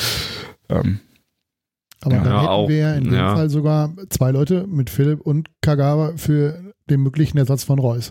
Also weil du vorhin mal sagtest, dass wir Kagawa wäre der Einzige, der, der die Rolle ja, von Reus äh, spielen könnte. Also bei, in, in der Form. Ich glaube, Philipp ja. kannte die Position spielen, aber es wäre anders, weil Kagawa, glaube ich, noch ein bisschen kombinationsstärker ist. Ähm, Philipp ist dann eher abschlussstärker. Deshalb hat man ja auch versucht, ihn in, auf die Neun zu stellen, bevor Alcázar da war. Ähm, aber ja, ich, ich glaube, äh, ja, er könnte diese, diese hängende Spitze gut spielen, aber dann eher als zweiter Stürmer, denn so wie Reus als wirklicher Spielmacher. Ich finde es interessant, dass, dass äh, die Position von Maximilian Philipp einfach unter äh, Lucien Favre jetzt einfach ganz anders bewertet wird, als es letzte Saison gemacht hat, äh, wurde, wo er ganz oft halt links außen gespielt oder linker Mittelfeldspieler gespielt hat oder, oder auf rechts und auch eher selten dann wirklich vorne im Sturm war und, und Vielleicht ist er dann halt auch leidtragender davon, dass die Außen halt auch ganz gut besetzt sind bei uns. Beziehungsweise, dass man auf der einen Seite Jaden Sancho und äh, Rafael Guerrero jetzt zuletzt ja auch sogar hat und auf der anderen Seite da Jakob und Larsen einen ganz guten Stand bei Lucien Favre hat. Ne? Weil ich finde sogar eher, dass ich, also ich würde mir eher wünschen, Maxi Philipp noch mal ein bisschen auf den äußeren Mittelfeldpositionen zu sehen, weil ich finde, dass er da auch durchaus in der letzten Saison gute Leistungen gebracht hat und da auch seine Stärken vielleicht sogar hat ich würde da aus einem Grund widersprechen und ich fürchte, ähm, das hat man gegen Fortuna ganz gut gesehen, ist, er braucht Platz für sein Spiel. Deshalb ist er ja eigentlich so, so ein typischer Reus-Nachfolger, weil man bei Reus auch mal gesagt hat, ähm, wenn der das Gesicht zum Tor hat, braucht er ein bisschen Raum, um seine Geschwindigkeit aus, ausspielen zu können. Und das sehe ich bei Maxi Philipp ähnlich und den haben wir aktuell nicht. Aktuell brauchen wir halt so Ballkünstler wie Jaden Sancho, die äh, jemanden auf dem Bierdeckel austanzen können was Pulisic ja auch eigentlich gut kann, aktuell nur nicht zeigt und deshalb fürchte ich, dass Philipp da auf dem Flügel aktuell nicht die Räume kriegt, die er bräuchte und deshalb da vielleicht nicht so gut zurechtkommen würde. Aber klar, äh, gerne mal ausprobieren. wenn ich mir das Spiel gegen Fortuna angucke, hatten wir einen guten Flügelspieler auf dem Platz im Laufe der, der Partie, ähm, obwohl wir zwei gebraucht hätten. Ja, wir bleiben dran und wünschen Maxi Philipp für die zweite Hälfte der Saison alles Gute. ich würde sagen, die Zwischenbewertung des Umbruchs und der Transfers, ähm, die war jetzt immer implizit dabei. Das könnten wir so ein bisschen übergehen, wenn jetzt nicht einer sagt, äh, erstens haben wir da auch oft drüber geredet in der vergangenen äh, Halbserie und zweitens kam das jetzt hier ja auch nochmal durch, indem wir eigentlich über alle Neuzugänge mal kurz geredet haben auch. Ne? Ja, Nö, eigentlich nicht. Wir müssten noch über einen reden, der nie auf dem Rasen steht. Der, ja doch, gegen, gegen Gladbach stand er sogar ganz weit auf dem Rasen mal, während das Spiel läuft und hatte mal kurz bei der Gladbacher Bank vorbeigeschaut. Lucien Favre. Also muss ich ja mal, äh, also ich war ja nicht so wirklich überzeugt davon, dass das mit ihm funktioniert. Ähm, gerade weil ich äh, immer noch die, die seine alten äh, Gladbacher Zeiten bei Hertha und bei Nizza halt immer gesehen habe, dass es in der ersten Saison vielleicht relativ gut läuft, aber danach äh, läuft es richtig mies für ihn oder nicht so gut für ihn. Ähm, ich hätte ihm ehrlich gesagt nicht zugetraut, dass er auch nur ansatzweise aus diesem Kader das rausholt, was er da jetzt äh, rausgeholt hat. Und äh, ich finde ihn sogar sehr sympathisch, muss ich ehrlich sagen. Das war mir ja eigentlich nie so bewusst. ähm, ja, er ist halt jemand, ähm, ja, auf Pressekonferenzen, weißt du, wenn, wenn, wenn da einer sitzt nach 90 Minuten und der genau noch sagen kann, dass in der 52. Minute bei 45 Sekunden in der 52. Minute Hakimi den Ball einfach beim Gegenspieler mit dem falschen Fuß angenommen hat, um da den Gegenangriff einzuleiten, dann denke ich mir, wie verrückt muss man eigentlich sein, um sowas noch zu wissen. Aber das ist genau das, was der BVB halt braucht, aktuell in dieser Phase, wo es, wo es halt richtig gut läuft in der Hinrunde, dass da einer ist und sagt, pass mal auf, Freunde, das, das ist äh, alles gut, was ihr da macht, aber trotzdem gibt es viele Fehler, wo wir auch einfach Glück hatten. Und äh, gemeinsam mit Marco Reus, der auch häufig äh, trotz guter Ergebnisse dann noch Kritik übt und sagt, wir müssen konzentriert bleiben und so weiter und so fort, ist das, glaube ich, äh, zumindest Stand jetzt, wie man in Frankfurt oder bei Nico Kovac so, äh, so gerne sagt, ein richtig, richtig guter Deal, den wir da eingegangen haben. Hätte ich so nicht gedacht, dass das so gut funktioniert ich glaube, und, und das habe ich schon mehrfach gesagt, Lucien Favre ist halt einfach die ideale Mischung aus jemandem, der gut mit seinen Spielern umgeht, ja, der, der den einen Spielstil vermitteln kann und der den halt auch, der die mitreißen kann im Zweifel auch, wenn vielleicht auch nicht auf die Klopsche Art ähm, und jemandem, der sehr unfassbar akribisch und konkret und genau ist und vielleicht auch ein bisschen pedantisch manchmal. Ähm, ich glaube, wir hatten in den letzten Jahren äh, Trainer, die die beide Extreme hatten aber dann das jeweils andere nicht so gut konnten. Und ich glaube, äh, Favre ist tatsächlich jetzt äh, eine sehr, sehr gute Mischung. Deshalb hat Reus ja auch schon vor der Verpflichtung gesagt, dass Favre der beste Trainer war, mit dem er je zusammengearbeitet hat. Ähm, und Marco Reus hat allein beim BVB mit sehr, sehr guten Trainern zusammengearbeitet. Ähm, wir haben noch ein paar andere Neuzugänge vergessen, so Abdo Diallo zum Beispiel. Ähm, den ich jetzt ja. tatsächlich nicht, nicht unbedingt als Gewinner oder Verlierer sehen möchte, wo ich aber trotzdem sage, ähm, das hat funktioniert, dieser Transfer. Also das ist ähm, ein, ein herausragender Innenverteidiger gewesen. Ähm, alleine, ähm, ich glaube, die, die Partie gegen Atletico war es, ähm, wo, wo er mit was für einer Souveränität er da der Weltklasse-Spieler abgekocht hat, fand ich beeindruckend. Ähm, ein Spieler, der für mich, hätte er sich nicht vor kurzem verletzt, sicherlich auch ein Gewinner der Hinrunde gewesen wäre, war äh, dann Axel Sagadou. Mhm. Über den haben wir auch noch nicht gesprochen. Also, ähm, ja, kein Neuzugang.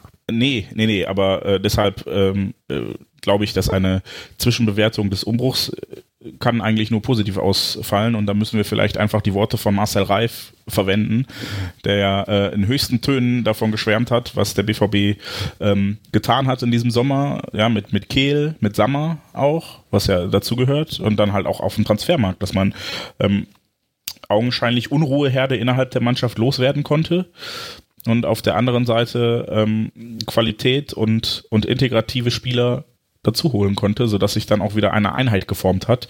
Nicht nur auf dem Platz, sondern dann auch äh, in Verbindung mit den Fans. Und das ist war etwas, wo ich gedacht habe, das ist ein ambitioniertes Ziel und es wird dauern, das zu schaffen und dass es so schnell geklappt hat, ist, ist der Wahnsinn. Das ist wirklich der Wahnsinn.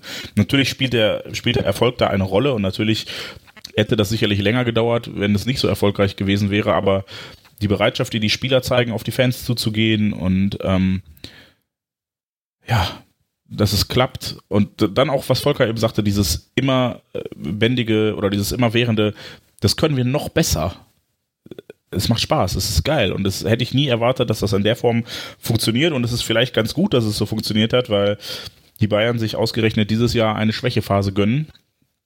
Und wir, so wie äh, die Blauen es gerne von sich behauptet hätten, ja, wenn die Bayern schwächeln, müssen wir da sein. Wir sind vielleicht dieses Jahr dann da, wenn die Bayern schwächeln. Und das hätte ich nicht erwartet. Chapeau, ich ziehe ich zieh meinen Hut an der Stelle. Das können wir, glaube ich, alle tun. Ähm, und äh, dann ist es auch ein ganz guter Ansatzpunkt, äh, denn irgendwie wollte ich mit euch, das hattest du ja in der Einleitung schon gesagt, auch über das leidige Thema Erwartungshaltung äh, reden, denn und damit auch die Frage auf, aufwerfen, was denn diese Saison nun geht. Denn ich habe mich selber unter der Woche nach der Niederlage in Düsseldorf habe ich mich dabei erwischt, dass ich doch echt angefressen war, dass wir das Ding verloren haben und jetzt nur noch sechs Punkte Vorsprung hatten vor Bayern und Borussia Mönchengladbach zu dem Zeitpunkt dann ja. Und dann hatte ich dann den kleinen kleinen Engel auf meiner, oder den kleinen Teufel in dem Fall auf meiner Schulter sitzen, der dann gesagt hat, ja, wenn ihr jetzt Freitag auch noch verliert, dann sind es nur noch drei Punkte vor den Bayern. Und dann habe ich schon gedacht, scheiße, das wäre ja schon fast jetzt wieder eine Verschwendung nach dieser äh, Hinrunde. Und das wäre ja schon fast wieder dann keine erfolgreiche Hinrunde mehr. Und dann habe ich ein bisschen selber drüber nachgedacht und habe gedacht, bist du eigentlich bescheuert, wenn dir vor der Saison einer gesagt hätte, hier, wenn du äh, du wirst Herbstmeister, hast auf jeden Fall drei Punkte Vorsprung am Ende vor dem FC Bayern und ähm, vor dem bis vor Platz äh, 4, 5 noch weiter entfernt und, und es sieht alles danach aus, dass du nach der verkackten letzten Saison äh, auf einmal so sicher in Richtung Europa League oder eigentlich ja sogar Champions League Plätze marschierst und den Klassenerhalt auch äh, schon nach der Hinrunde geschafft hast, auch wenn das jetzt natürlich nicht das oberste Ziel des BVB ist, dann hättest du dich auf jeden Fall gefreut und hättest das auf jeden Fall genommen, wenn dir das jemand vor der Saison gesagt hätte. Und da habe ich mich selber so ein bisschen über mich selbst geärgert, denn eigentlich soll das Ziel des BVB doch auch nicht Meisterschaft sein. Und, und eigentlich bin ich selber auch immer einem, der sich, einer, der sich dann wünscht, dass alle mal ein bisschen auf dem Boden bleiben, ein bisschen demütig sind oder so. Und dabei habe ich mich dann selber erwischt, dass es eigentlich, dass ich eigentlich jetzt schon fast wieder Meister werden möchte. Und ähm, ja, natürlich spielt da so ein bisschen Jens Punkt gerade von gerade mit rein, dass die Bayern jetzt nun mal nicht die ganz große Saison spielen, wobei ich das jetzt nach 17 Spielen auch gar nicht mehr sagen würde, weil die jetzt auch nochmal eine starke Quote immer noch haben. Die hatten halt nur zwischendurch eine kleine Phase, in der sie angreifbar waren. Mittlerweile, finde ich, haben die sich schon wieder sehr, sehr gefestigt und wir profitieren noch von dem Polster, was wir uns damals rausgespielt haben. Ähm, ja, und jedenfalls habe ich mich da selber über meine eigene Erwartungshaltung so ein bisschen geärgert. Weil eigentlich will ich, dass ich zufrieden bin, wenn der BVB Herbstmeister wird und mit deutlichem Vorsprung äh, da vorweg galoppiert. Und auf jeden Fall, eigentlich will ich doch nur in die Champions League. Warum ist dann mein Anspruch, nach 16 Bundesligaspielen schon fast wieder Meister zu werden? Kann ich dir genau sagen. Bin ich denn. Weil ja, wir bitte. 42 Punkte geholt haben in der Hinrunde. Also ganz ehrlich, wenn wir, wenn mir irgendein, BV, wenn, wenn mir irgendein BVB-Fan erklärt, dass wenn wir am Ende dieser Saison nicht deutscher Meister werden, dass er trotzdem sich hinstellt und sagt, das war eine tolle Saison und es hat mir nicht wehgetan, dass wir einen sechs Punkte Vorsprung in der Rückrunde verspielt haben auf den FC Bayern München, dass wir diese einmalige Möglichkeit nicht genutzt haben, deutscher Fußballmeister zu werden, dem nehme ich nicht ab, dass er Fan vom BVB ist. Du wirst am Ende der Saison definitiv enttäuscht sein, wenn der BVB nicht deutscher Meister wird. Und das ist auch okay so. Wenn du, wenn du so eine überragende Hinrunde spielst, wenn du zeitweise neun Punkte Vorsprung hast vor dem Tabellenzweiten und es am Ende doch noch abgefangen wird, natürlich ist das enttäuschend. Aber es heißt ja nicht, dass die Saison für den Arsch ist. Du hast dann, du bist dann Vizemeister, das tut weh und du musst ein bisschen klarkommen, aber wenn du dann im August da sitzt und sagst, okay, wenn man, wenn man den Umbruch sieht, wir sind deutscher Vizemeister geworden, das ist okay, aber an, Ende Mai wird es große Enttäuschung geben, wenn du nicht deutscher Fußballmeister wirst. Jens, du bist auch sonst immer so emotional und, und, und so.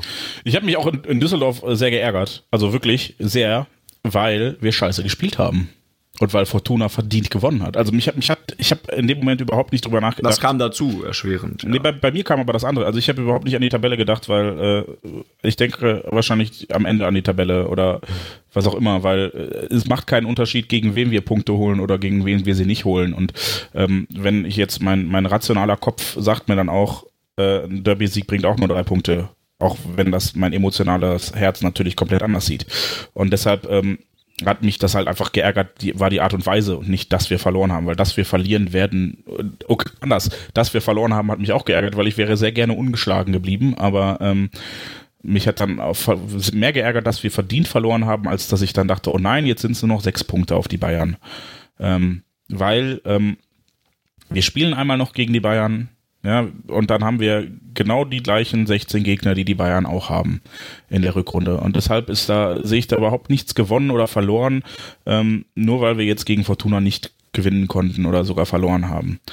Ähm, was mich natürlich trotzdem ärgern würde, ist, äh, die Bayern sind schlecht diese Saison. Und auch wenn du jetzt sagst, aktuell rollen sie wieder, ja, sie rollen, aber der FC Bayern hatte, wann hatte er der FC Bayern das letzte Mal drei Niederlagen in der Hinrunde? Also unter Pep Guardiola haben ja, sie, ja. wenn überhaupt, mal drei Spiele in einer Saison verloren. Ne? Also deshalb, sie sind für ihre Verhältnisse natürlich sind die schlecht gerade. Und die Hinrunde von denen wird wahrscheinlich auch nicht erfolgreich bewertet werden können. Ähm, und ich, ich sehe das dann auch wie Volker, dass sich so eine Erwartungshaltung im Laufe einer Saison natürlich verändern darf. Und wenn ich vor der Saison, wenn mir vor der Saison jemand gesagt hätte, ey, ihr habt am äh, 17. Spieltag mindestens 14 Punkte Vorsprung auf den vierten, äh, auf den fünften Platz, hätte ich gesagt, yo, gib, ist mir egal, was, was passiert. Wenn mir da jemand gesagt hätte, ihr gewinnt das Derby, hätte ich gesagt, yo, gib, ist mir egal. So, und natürlich kannst du, wenn du jetzt dann äh, da oben stehst und sechs Punkte Vorsprung hast und äh, wenn du gegen die Bayern gewinnst, sind es neun, die sie aufholen müssten. Ähm, weil das direkte Duell steht ja immer noch bevor. Ähm, natürlich hast du alles Recht der Welt, enttäuscht zu sein, wenn es dann nicht klappt mit der Meisterschaft, weil du eben in der Rückrunde einen riesigen Vorsprung verspielt hast.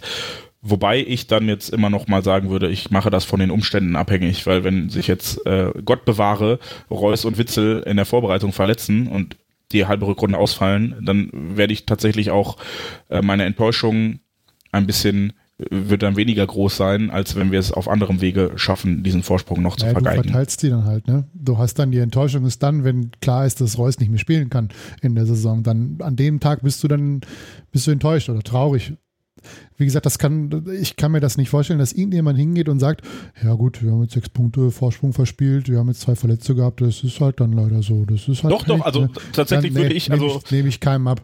In dem Moment, wo klar wird, dass Marco Reus die Rückrunde ausfällt, verletzungsbedingt, ob drei, vier Monate fehlt, an dem Tag werde ich zu dir kommen und werde fragen, wie deine Laune ist und sie wird beschissen sein. Jede Wette weil du genau weißt, was das bedeutet. Und dass, dass das vermutlich auch bedeutet, dass der Traum der deutschen Meisterschaft zu Ende geht. Ja, richtig, aber genau das, das meine ich ja mit, mit ähm, wenn ich aber im die Mai. Enttäuschung ist doch trotzdem da. Sie ist halt nur nicht im Mai da, sondern in dem Tag, wo klar ist, dass Marco Reus Ja, natürlich, natürlich bin ich auch im Mai enttäuscht, aber ja. dann werde ich sagen, werde ich anders enttäuscht, also dann werde ich vielleicht sogar sagen, äh, zum Glück haben wir in der Hinrunde so gut performt, weil äh, jetzt haben wir in der Rückrunde aus dem und den Gründen zu, also nachvollziehbar weniger Punkte geholt.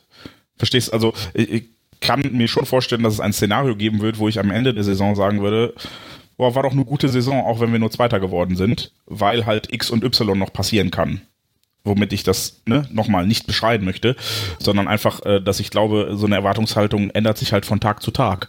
Und wenn du ähm, dann äh, 15 Spieltage umgeschlagen bist und dann zu, zu einem Aufsteiger fährst und dann ausgerechnet gegen den Aufsteiger verlierst, weil der es einfach besser macht, dann kann ich verstehen, dass du dann angefressen bist, weil du die Erwartung hattest, hey, Fortuna war letzte Saison noch Zweitligist, die schlagen wir. Äh, ist doch nachvollziehbar. Es ist menschlich. So, das, ich finde das okay. Aber ähm, wichtig ist, glaube ich, an der Stelle, dass wir diese Erwartungshaltung höchstens im Positiven auf die Mannschaft übertragen. Und dass wir jetzt nicht anfangen zu, zu, zu meckern und zu giften, wenn die Mannschaft nicht gewinnt oder verliert sogar, sondern dass wir dann ähm, aufmunternd dabei sind und sagen, Kopf hoch, wir kriegen es trotzdem hin und wir sind trotzdem da. Das ist, glaube ich, der entscheidende Teil bei Erwartungshaltung. Nicht, also, dass wir jetzt alle natürlich, ähm, ich will nicht sagen davon ausgehen, aber uns berechtigte Hoffnungen auf die Meisterschaft machen, ist ja normal. Aber wichtig ist, dass wir, ähm, sollte es nicht so kommen oder sollte es auf dem Weg dahin Stolpersteine geben, nicht in Panik verfallen oder äh, mit Schuldzuweisungen beginnen oder dergleichen. Weil das ist das, was, was dann also zumindest zum im Stadion wird. wird das auch nicht passieren. Da lege ich meine Hand für ins Feuer. Also dafür haben sie sicher als auch in der Hinrunde einen Kredit erspielt, ähm, den du dann halt, wenn du, wenn du wirklich am Ende nicht deutscher Meister wärst, weil du vielleicht das vorletzte Heimspiel, das müsste dann, glaube ich. Die Blauen. Das, nee, das, das letzte Heimspiel gegen Düsseldorf, sagen wir mal, da, da, da gewinnst du nicht und es hätte, und das ist dann quasi der Sargnagel auf diese, auf die Meisterschaftsträume. Ja, dann ist die Enttäuschung sicherlich groß, aber es wird keiner vorne auf den Zaun springen und eine Halsabschneidergeste machen in Richtung Mannschaft. Also das, das will ich auch gar, das will ich auch gar nicht sagen. Aber die Enttäuschung, wenn du nicht deutscher Meister wirst in diesem Jahr, die wird bei allen vor allem auch bei der Mannschaft riesig groß sein, weil ja, die klar. Chance ist da und äh, darauf arbeitet die Mannschaft hin. Das ist ja auch wahrscheinlich jetzt im, im, im Winter die Riesenmotivation, da alle an einem Strang zu ziehen, um diesen, um diese Schüssel nach Dortmund zu holen und dann Mitte Mai einfach wieder mal eine ganz, ganz große Party zu, zu feiern, die 90 Prozent der Spieler oder 95 Prozent der Spieler hier äh, noch nicht erlebt haben. Es sind ja nicht so viele. Wer ist es? Schmelzer? Wer war noch dabei 2012? Piszczek. Sonst noch jemand? Ich glaube, das war es schon. Ja, zwei Spieler sind noch da. So, die können, ja, können, ja, mal erzählen, was hier abgeht, wenn Dortmund deutscher Fußballmeister wird. Am 31. Spieltag. Man wird ja noch träumen dürfen. Ja, Reus kam erst ja. ja. Was mich zu der Frage bringt, was denn jetzt nun auch wirklich noch geht. Also, äh, die Chance ist da und ich fühle mich jetzt ein bisschen berechtigter in meiner gestiegenen Erwartungshaltung, auch wenn es mich immer noch so ein bisschen fuchst. Ähm, aber was geht denn wohl noch? Sechs Punkte Vorsprung sind es jetzt nun mal. Volker hat eben schon anklingen lassen, dass er, also im Vorgespräch, hat er, dass er das Ganze ein bisschen negativer sieht. Möchtest du dann vielleicht als erstes äh, damit einbrechen, warum meine, wir denn nicht Meine große Sorge ist, dass der FC Bayern eine 40 plus X äh, Runde spielt. 42, 43 Punkte in der Rückrunde holt. Ähm, dazu sind sie meiner Meinung nach äh, Stand jetzt in der Lage, ähm, das zu tun, weil sie fast alle Gegner, die, die sagen wir mal, äh, eine gehobenere Qualität haben, die haben sie alle zu Hause. Sie haben äh, uns vor allem zu Hause, sie haben das Direktduell zu Hause.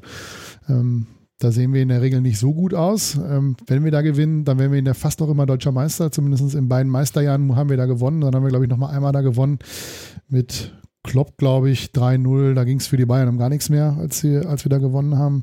Ähm, ja, sie haben halt, wir müssen halt nach München-Gladbach, wir müssen äh, nach München, wir müssen nach Frankfurt, nach Fang Leipzig. Schon in Leipzig da müssen sie auch hin, die Bayern nach Leipzig am vorletzten Spieltag. Ähm, ja, ich, ich bin hin und her gerissen. Also ich, wenn, wenn Borussia ein richtig guter Start in der Hin- und in der Rückrunde gelingt und sie holen zehn Punkte aus den ersten vier Spielen, dann glaube ich, geht richtig was. Ansonsten wird es eine ganz, ganz enge Nummer, wahrscheinlich bis zum letzten Spieltag. Außer die Bayern patzen, aber irgendwie habe ich das Gefühl, sie sind zumindest defensiv äh, wieder so stabil, dass sie ja, die Spiele gegen, gegen die Gegner aus der unteren Tabellenregion äh, relativ souverän gewinnen und haben halt dann mit Leipzig Glück gehabt, dass sie das Spiel gewonnen haben, wobei sie auch da viele Torchancen hatten. Also es ist zumindest Stand jetzt, sind sie da auf einem guten Weg. Also ich glaube schon, dass wir 40 Punkte brauchen in der, in der Rückrunde, um Meister zu werden. Ich glaube, dass die Bayern tatsächlich jetzt auch, also dass die wirklich nicht mehr viel abgeben werden in der Rückrunde. Die werden auch nicht alles gewinnen oder so. Dafür sind dann auch die Bayern nicht gut genug. Ähm, ich glaube aber trotzdem, dass sich das so langsam so ein bisschen einspielt. Vielleicht werden sie dann im Winter vielleicht noch den einen oder anderen sogar dazu holen. Das vermag ich nicht zu beurteilen. Ähm, dann kommt ja auch irgendwann, äh, kommen ja auch noch ein paar Verletzte, glaube ich, auch wieder so richtig.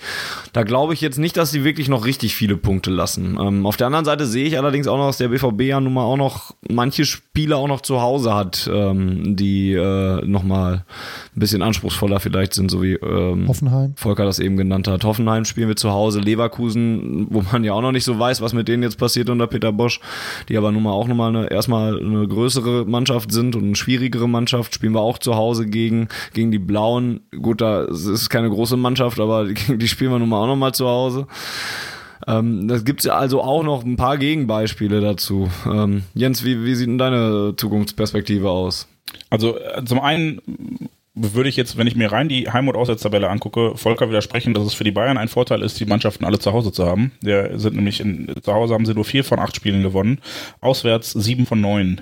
Also äh, ja, die Bayern sind auswärts äh, in der Hinrunde zumindest deutlich stärker als auswärts gewesen. Ja, äh, richtig. Ich glaube allerdings, dass das äh, sich in der Rückrunde umkehren wird. Also wenn du, wenn, also zumindest das die Heimbilanz.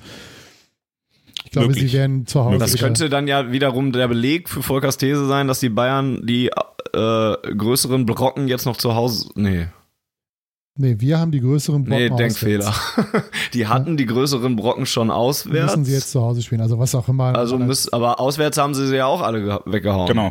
Also auswärts haben sie, klar, haben sie ein Spiel mehr verloren auswärts, aber ähm, generell deutlich mehr Punkte geholt. Nämlich 21 Punkte auswärts und 15 zu Hause. Beim BVB ist es andersrum gewesen. Wir haben 25 Punkte zu Hause geholt und äh, 17 auswärts. So. Und äh, dahingehend weiß ich nicht, ob das überhaupt eine große Rolle spielt, wen du wo kriegst. Ähm, wichtig wird einfach sein, dass wir konstant punkten so, und dann, dann müssen die Bayern halt mehr Punkte holen als wir. Und dann müssen wir gucken, dass wir, weiß ich nicht, also ein Schnitt von zwei Punkten pro Spiel könnte tatsächlich knapp werden, weil dann landen wir irgendwo bei 8, nee, bei 76. Jo. So, 76, das ist schon, also ich, das traue ich den Bayern leider noch zu mit 36 Punkten jetzt. Und ähm, deshalb wird's tatsächlich ein hartes Stück Arbeit. Ich äh, glaube aber dran, weil äh, so Gott will, schlagen wir die Bayern in München und dann müssten sie neun Punkte mehr holen als wir in 16 Spielen. Und das halte ich durchaus für möglich äh, von Seiten des BVB. Sollte nichts Unvorhergesehenes passieren, äh, dass wir das hinkriegen. Es wird sicherlich äh, ein hartes Stück Arbeit, weil wir gerade auch merken, dass einige Spieler ähm, nur dann, also dass, dass wir nur dann äh, problemlos durchwechseln können, wenn alle Spieler eine gute Form haben und wenn einige Spieler keine gute Form haben, das tatsächlich auch spürbar ist bei uns. Aber das geht im FC Bayern zum Beispiel ähnlich. Also ähm, die profitieren gerade davon, dass Ribery nochmal einen fünften Frühling erlebt. Ähm, äh, dafür hängen andere Spieler bei denen durch. So, und deshalb ich, ich glaube, so ausgeglichen wie dieses Jahr war es lange nicht. Und wenn wir eine Chance haben, dann jetzt. Und sechs Punkte Vorsprung sind ein, ein schöner Startvorteil, den wir nutzen sollten. Ähm, und am Ende reicht ja einer. Von daher ist alles gut. Was für eine Rolle könnte die Champions League noch spielen? Denn ähm, ja, da haben beide jetzt englische Vereine und bekommen die Bayern sogar vielleicht auf dem Papier die schwierigere Herausforderung mit dem FC Liverpool, mit dem Liverpool FC, bevor Jens mir hier auf die Barrikade geht und wir spielen gegen Tottenham Hotspur. Ähm, wir, ich habe ja schon gesagt, dass man der Mannschaft jetzt, unserer Mannschaft jetzt anmerkt, dass, dass sie eine Pause braucht. Wenn wir jetzt mal gucken, einerseits wäre es möglich, dass die Bayern vielleicht schon gegen Liverpool ausscheiden und wir weitermachen, wie in der Champions League noch weiter die Spiele unter der Woche, die englischen Wochen kriegen. Andererseits auch andersrum möglich, wir scheiden aus, die Bayern kommen weiter. Könnte das dann tatsächlich auch nochmal so ein Faktor werden? Wäre dann diese Doppelbelastung, weil Pokal zähle ich nicht so richtig als Belastung immer noch dabei. Äh, Wäre das besser wegsteckt, Volker? Ja, ich glaube schon, dass das äh, am Ende kommt natürlich immer darauf an, wie weit es dann noch geht. Wenn du dann im Viertelfinale ausscheidest, sind es ja nur zwei Spiele mehr als jemand, der im Achtelfinale ausscheidet. Aber wenn du Ja, aber es sind zwei Spiele, ja, wo du dann in der Woche wieder ins Halbfinale weiter. schaffst oder so. Und wenn man die beiden Viertelfinalspiele Champions League sind um das Bayern-Spiel drumherum mit Pokalviertelfinale, mhm. das ist da alles so in, in, der, in der Range da. Ja, es kann schon sein, wenn Dortmund dann unter der Woche los muss und die Bayern nicht, dass das dann äh, für das Rückspiel äh, entsprechend ja, ein Vorteil für die Bayern sein kann. Auf der anderen Seite ist natürlich das viel Kaffeesatzleserei und Spekulation. Wenn sich bei Bayern nochmal zwei Spieler verletzen oder so, dann läuft es vielleicht wieder ganz anders. Ich meine, die haben ja ihre schwere Phase gehabt, die kann ja auch mal wiederkommen. Nur aktuell haben sie halt, oder sieht es halt so aus, dass sie relativ sicher sind hinten und nicht viel zulassen, nachdem sie mal irgendwie von Lücke Bucky oder so eine kleine Lehrstunde bekommen haben, wie man eine Konterabsicherung macht, aber die haben wir ja auch bekommen. Es wird schwer, es wird schwer. Also ich glaube schon, dass der BVB 40 Punkte holen muss. Ja, ich, ich weiß nicht, ob, ob die Doppel- oder Dreifachbelastung tatsächlich eine ähm, so große Rolle spielen wird. Weil, also ich glaube, ich glaube, das ist ein Fokusding und der BVB, ähm, da bin ich mir relativ sicher, wird seinen Fokus nicht auf die Champions League legen beim FC Bayern stelle ich mir das anders vor. Also der FC Bayern wird dann eher versuchen, ähm, eine Bundesliga-Saison, die verkorkst ist, über ein gutes Champions League-Abschneiden zu retten, so sie überhaupt dann noch die Chance haben. Ähm, deshalb glaube ich nicht, dass das eine so große Rolle spielt, äh, außer halt die leicht gesteigerte Verletzungsgefahr, weil sonst ist unser Kader-Status quo bereit genug und ich glaube auch nicht, dass man vorhat beim BVB, das äh, in einem solchen Maße auszudünnen, dass wir danach dann äh, Probleme bekommen würden, die Dreifachbelastung ist nun mal etwas, womit dieser Verein rechnet und äh, was der Verein ja auch anstrebt, möglichst lang zu haben und der Kader ist darauf ausgelegt und wird auch dafür bezahlt. Ähm, deshalb halte ich das nicht per se für ein Problem. Und vielleicht hat sich das Thema. Das macht ja doch nun mal einen Unterschied, wenn du jetzt in der Champions League erst wieder unter der Woche ran musst und dann danach den Samstag in Stuttgart äh, oder zu Hause gegen Stuttgart oder was weiß ich, wo ran musst. Das macht doch nun mal einen Unterschied. Auch, also ich finde, das haben wir im Dezember oft genug gesehen, dass das einen Unterschied macht.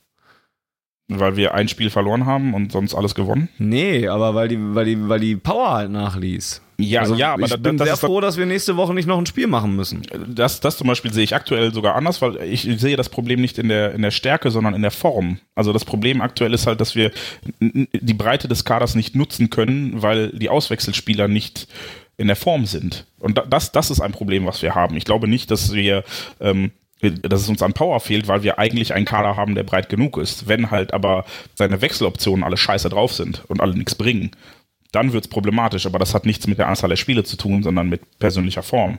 Und das, das ist das viel, die viel größere Gefahr. Wenn wir es schaffen, dass, dass ein, ein Pulisic und ein, ein Larsen und auch ein Weigel oder äh, Sagadu, Akanji, Diallo, Toprak, äh, dass ein Schmelzer in einer guten Form ist, dass wir halt problemlos tauschen können, so wie wir es zu Beginn der Saison machen konnten, wo echt egal war, wer gespielt hat, wir haben einfach alle weggefiedelt. Ähm, das ist wichtig. Und dann, dann machen die zusätzlichen Spiele kein Problem. So, das ist, aber darauf kommt es an. Nicht, ob wir drei Spiele mehr spielen oder vier Spiele mehr spielen in äh, sechs Monaten. Das, das ja, Problem sehe ich nicht. Also, äh, nee, da, da ist die Einzelform wichtiger. Auch das werden wir verfolgen. Zwei Fragen, die wir gestellt gekriegt haben, haben wir implizit schon beantwortet. Ähm, genauso wie wir auch schon so ein bisschen einen äh, Blick in die Winterpause geworfen haben, was Zu- und Abgänge angehen könnten. Wir haben darüber gesprochen, dass Jeremy Toljan irgendwie gar nichts macht. Das wäre also immer noch ein Kandidat fürs Weggehen, aber man findet keinen Abnehmer wahrscheinlich. Ich glaube, darauf können wir uns alle einigen. Vielleicht möchte Jeremy Toljan auch einfach nicht weg. Ja, eben, auch das äh, hatten wir im Sommer ja schon mal als Thema. Über Shinji Kagawa haben wir geredet. Ähm, ja, und auch über Julian Weigel haben wir geredet, aber da haben wir noch nicht darüber gesprochen, ob das jetzt für den direkt weggeht, äh, wenn ein anderer Verein anklopft. Was glaubst du denn da, Volker? Ist das äh, realistisch, dass wir uns von Weigel in der Winterpause schon verabschieden könnten? Ich sehe ehrlich gesagt keinen Verein, der ihn holen möchte und das dann noch in eine entsprechende. Ja, es gibt ja immer noch da den ehemaligen Trainer ja, in Paris. Die haben, glaube ich, wenn ich das richtig verstanden habe, gerade jemanden geholt für diese Position im Winter. Ach, dann hat sich's erledigt, ähm, wenn ich das noch richtig im Kopf habe. Ich glaube nicht, dass er geht. Zum einen, weil es kein, kein Angebot eines Vereins gibt, der attraktiv genug ist aus seiner Sicht. Und B, äh, müsste der Verein ja dann auch ihm ein entsprechendes Gehalt zahlen und uns eine, also dem BVB eine entsprechende Ablösesumme. Glaube ich ehrlich gesagt nicht. Ähm, bei Shinji bin ich da mir ziemlich sicher, dass der gehen wird. Ähm, zum einen, weil ähm, er hier überhaupt kein Land sieht. Zum zweiten, weil der BVB mhm. ihm keine Steine in den Weg legen wird. Und zum dritten, weil er beim Asien-Turnier nicht dabei ist im Januar. Ähm, das ist für mich ein kleines Indiz dafür, dass er sich da äh, umorientieren wird. Weil ich könnte mir schon vorstellen, dass er bei der beim nächsten großen Turnier nochmal mitspielen möchte. Und äh, da hat er nicht allzu viel Zeit für. Ich glaube, das sind Olympische Spiele ja. in Tokio, das nächste große Turnier für Japan und äh, könnte mir vorstellen, dass er derjenige sein möchte, der dabei sein will. Okay. Jens, bei Weigel und Kagawa noch andere Ansichten? Nö, also ich, ich glaube, Weigel will man nicht abgeben. Ähm, ich sprach ja eben schon das Zitat an, von wegen, wir haben vier Spieler für zwei Positionen. Das ist genau unsere Wunschkonstellation. Und ich sehe auch aktuell keinen aufnehmenden Verein. Dass Weigel das vielleicht anders sieht, ähm, kann ich mir durchaus vorstellen, aber ich glaube nicht, dass das im Winter Thema wird. Genauso wenig wie Pulisic, ähm, einfach weil man den nicht gehen lassen wird. Also da, da müsste Chelsea schon ganz verrückte Dinge machen, damit man ihn jetzt abgibt. Ähm, weil man ja gleicherweise, äh, gleichermaßen dann auch Ersatz bräuchte und äh, ich weiß nicht, ob Mönchengladbach so bereit ist, ihren besten Spieler und Scorer im Winter abzugeben. Ähm, ja, Toljan. Wie meint ihr damit denn die ganze Zeit? Liest du keine Twitter-Feeds? Nee, tatsächlich. Florian Neuhaus tatsächlich ist anscheinend von Gladbach, der 34er, glaube ich. Jetzt verarsch mich nicht noch. Das, das war übrigens der mit. Sagt Torgan Hazard oder wer soll es sein? Den habe ich schon mal mitgekriegt, dass wir da schon mal Interesse dran haben. Das äh, ist ein, äh, ja, ein Gerücht, das sich recht hartnäckig okay. hält, ja. Ja, gut. Den würde ich auch wohl nehmen, ganz gerne. Wenn du mich fragst. Wenn ähm, es noch ein Weihnachtsgeschenk sein darf, ich, ich nehme dann Torgan Hazard. was ist denn mit, also, äh, was für eine Rolle spielt denn dann wohl, wenn du jetzt sagst, Politik will man jetzt nicht abgeben? Ähm, Wäre das vielleicht anders, wenn der BVB jetzt nicht Chancen auf die deutsche Meisterschaft hätte? Ja, ja und nein. Also, ähm, der, der sportliche Wert lässt sich halt nicht immer finanziell bemessen und nicht immer ist der finanzielle Wert oder das finanzielle, was man dafür bekommt, halt sportlich hilfreich. Für den BVB würde entscheidend sein, so oder so, egal ob jetzt Meisterschaft oder nicht, ähm, ob und wie man ihn ersetzen kann und wie groß das Loch ist, was er reißt. Und klar, wenn man sagt, ähm, wir wollen nicht Erster werden, uns reicht wenn wir Vierter werden und da haben wir aktuell 14 Punkte Vorsprung, wenn Wolfsburg nicht gewinnt, sogar 15. Ähm, dann. Führen gerade 2-0. Ja, okay. Dann hat sich das auch erledigt. Ähm, also wenn, wenn, wenn das nicht der Fall ist, dann könnte man sagen, okay, wir können es verkraften und äh, die x Millionen, die wir jetzt mehr kriegen als im Sommer, lohnen sich. Ähm, aber solange man sportlich ähm, Ziele hat und Ambitionen hat, wird man sich halt nicht bewusst schwächen. Und das heißt, die Frage ist dann, sollten wir Pulisic im Winter abgeben? Wen würden wir dann stattdessen bekommen oder wie würden wir diese Lücke schließen?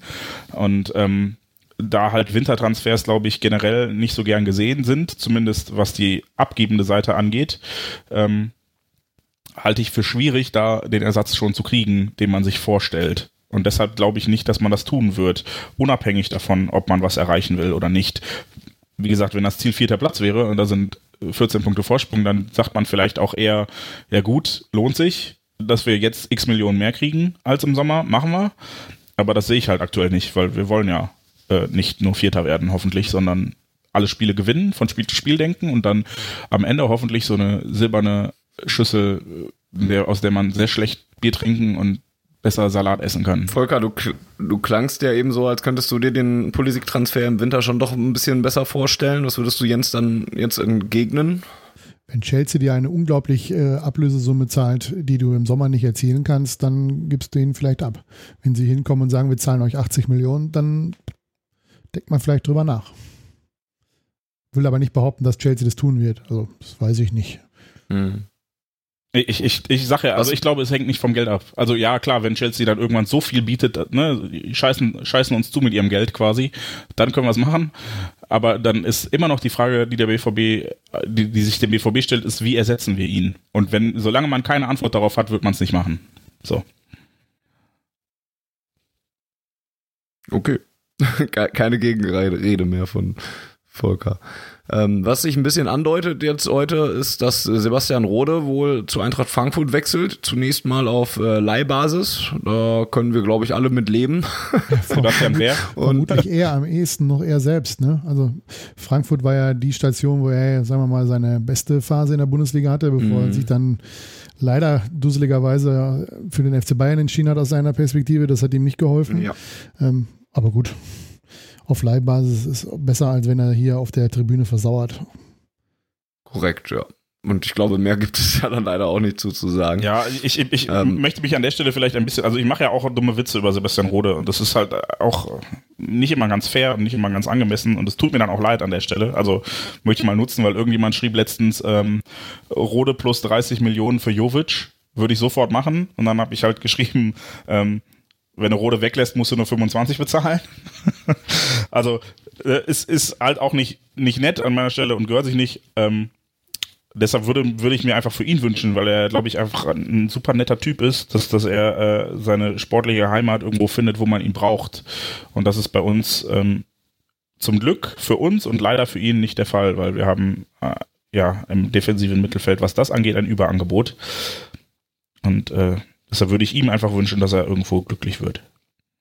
Ja, ich glaube, da würden Volker und ich auch nicht widersprechen. Das äh, würden wir ihm auf jeden Fall wünschen. Ich halte den eigentlich auch für so einen relativ sympathischen Typen, aber der hat halt im Moment keine Chance bei uns, beziehungsweise auch in absehbarer Zeit nicht. Ähm, Volker hat allerdings schon angedeutet, dass er noch über einen neuen Stürmer reden möchte und, und da über da großen Handlungsbedarf sieht, weil wir ja Paco zwar haben, der jetzt aber nun mal, wie gesagt, wir haben über die äh, Fitnesssituation von ihm gesprochen, da noch ein paar Fragen aufwirft äh, und Mario Götze zwar das auch gut macht, aber halt auch kein richtiger Stürmer ist. Ähm, ja, und dann gibt es halt eben keine richtigen Alternativen und da hätte Volker gerne noch einen Stürmer. Idealerweise hat Volker jetzt schon jemanden, den er sich holen würde, weil das ist doch, glaube ich, der Komm, Knackpunkt. Namen, ich habe ja ich hab gesagt, ich hätte gerne einen Typ wie Nils Petersen. Jemanden, den du, der Bundesliga-Erfahrung hat, den du gegen, in Spiele wie gegen Fortuna Düsseldorf, FC Augsburg, den du dann einfach bringen kannst, der, der, der die äh, Qualitäten hat, da ein, ein Tor zu machen, ähm, was uns dann auf die Siegerstraße bringt. Ähm, das finde ich ganz cool. Das Problem ist nur, es gibt keinen. Ja. Das ist das große Problem. Also Gut, Diskussion Petersen werden sie nicht abgeben in, in, in, in Freiburg. Da werden sie ziemlich bescheuert. Der haben ja, glaube ich, jetzt erst im, im Sommer auch den Vertrag mit ihm verlängert. Ja, Frankfurt wird auf keinen Fall Jovic abgeben, den müssten sie nämlich erstmal kaufen. Der gehört ihnen nämlich noch gar nicht, der gehört noch Benfica, aber wenn, wenn das stimmt, was man in den Zeitungen so liest, dass die Kaufoption so sechs bis acht Millionen Euro betragen wird, äh, dann ist das mit Sicherheit nur eine Frage von Wochen, bis sie ihn verpflichten. Boah, Schnäppchen, ey. Vielleicht Stark. sollten wir Benfica mal anrufen. Also 4-3. Ja, Benfica hat ja, ja, Benfica hat halt keine Chance da einzugreifen. Ne? Die haben da leider einen Fehler gemacht mit der Kaufoption da. Ja, ansonsten wird mir halt auch keiner einfallen. Sandro Wagner will ich nicht. Den finde ich menschlich einfach kacke, nee. der passt nicht zu uns. Ähm, ja, ich, ich sehe da ehrlich gesagt niemanden, ähm, der, der diese Rolle. Geh gerade mal noch so die Torschützenliste durch. Ja, es muss ja, es muss ja nicht mal so einer sein. Ne? Also es kann ja auch ja, jemand ja, aus dem Ausland weiß, sein, der Bundesliga-Erfahrung hat, aber ich oder oder sagen wir mal die Qualität hat, ähm, der eine klare Nummer zwei sein kann, möchte, will, darf. Der keine, wobei, wobei ich das klare Nummer zwei gar nicht sehe. Also ja, für mich, das, ja. für, für mich wäre ein, ein, wenn wir einen Stürmer kaufen würden, dann hätte der einfach ein anderes Profil. Also es geht nicht um, der soll nicht so sein wie Paco, nur die Nummer zwei, sondern wir bräuchten vielleicht einen Stürmer, ähm, den wir anders, mit dem wir anders spielen als so, Paco so oder auch mit Götze. wäre gar nicht so schlecht. Jemand, der schnell im Umschaltspiel ist, der kopfballstark ist, aber er müsste noch besser im Torabschluss sein, weil Lücke Bacchio trifft ja nur gegen die Champions League Teilnehmer, Dortmund und München. Ansonsten äh, hat er es ja nicht so mit dem Tor schießen. Ähm, Wobei er das vielleicht auch. Was mit Daniel Ginczek? Ja, wirst du nicht kriegen aus Wolfsburg, ne? Warum sollten die ihren besten Stürmer abgeben? Aber das wäre auch so ein Kandidat, ne? Dann da, Daniel Ginczek gefiele mir vor allen Dingen deshalb, weil er ein Brecher ist. Weil ich sehe, ich brauche, ich, wir brauchen keinen Umschaltstürmer. Deswegen, ja. Wir brauchen, also ein Umschaltstürmer ist Paco. Paco kann schnell und, und mit Raum. Aber wir brauchen halt jemanden, den du auch mal reinstellen kannst, wenn du die Brechstange ja, auspackst. Ideal, wie, ideal, wie ideal wäre es denn, wenn du beides hättest? Einen schnellen Brecher als Umschaltspieler. Das wäre doch ideal. ja, gut, aber dann, also das ist dann, dann, dann auch vor allem Dingen sehr schwer. Da sind wir wieder bei Robert Lewandowski, ja. ne? Und den will auch keiner haben. Ja. Nee, aber also wenn. Ja, doch, den würde ich wohl nehmen. Nee, nee, nicht. Also, also nur unter nicht überraschen, wenn, wenn Borussia im, im, Winter da zumindest noch was versucht, weil sie werden auch sehen, dass, ähm, dass Mario Götze einfach, er hat halt keine Durchschlagskraft als Stürmer. Das, das, das funktioniert halt einfach nicht. Das ist nicht seine Position und er ist da auch einfach verschenkt. Das muss man einfach mal äh, auch so sehen. Und ähm, bei Paco ist halt immer das Problem, dass du nie genau weißt, ähm, jetzt zum einen, wie lange braucht er, um wirklich fit zu werden und was machst du mal, wenn Paco mal nicht so einen guten Tag hat oder wenn Paco mal eine Pause braucht. Ja, auf Isa können wir uns offensichtlich nicht verlassen. Der, äh, ja, der schafft es leider nicht über die Regionalliga-Mannschaft hinaus. Das muss man auch mal ganz klar so sagen. Es ist der dritte Trainer, den er hat, bei dem er keine Rolle spielt beim BVB und äh, oder ist es schon der vierte? Bei, bei Tuchel nee. schon da? Ja. Ja, dann ist es Tuchel, Stöger, Bosch und jetzt ist es jo, äh, Favre. Er spielt keine Rolle. Und, ähm, ja, da muss man so ehrlicherweise sagen, das wird dann eher an ihm als am Trainer und System liegen, weil wenn er bei vier Trainern keine Rolle spielt und auch kaum auf der Bank sitzt, muss das, glaube ich, auch ein bisschen an der Qualität liegen. Ja, und da ist halt dann die Frage, ob Borussia jemanden findet, ähm, der da äh, uns weiterhelfen kann im Winter. Es wird schwierig auf jeden Fall. Aber es ist eigentlich unumgänglich. Man muss da jemanden finden eigentlich. Ich würde dir bezüglich Götze so, insofern widersprechen, dass ich nicht glaube, dass es seine Aufgabe ist, Durchschlagskraft zu haben. Ähm, von daher wird man ihn da, glaube ich, auch nicht so kritisch sehen, wie du das tust.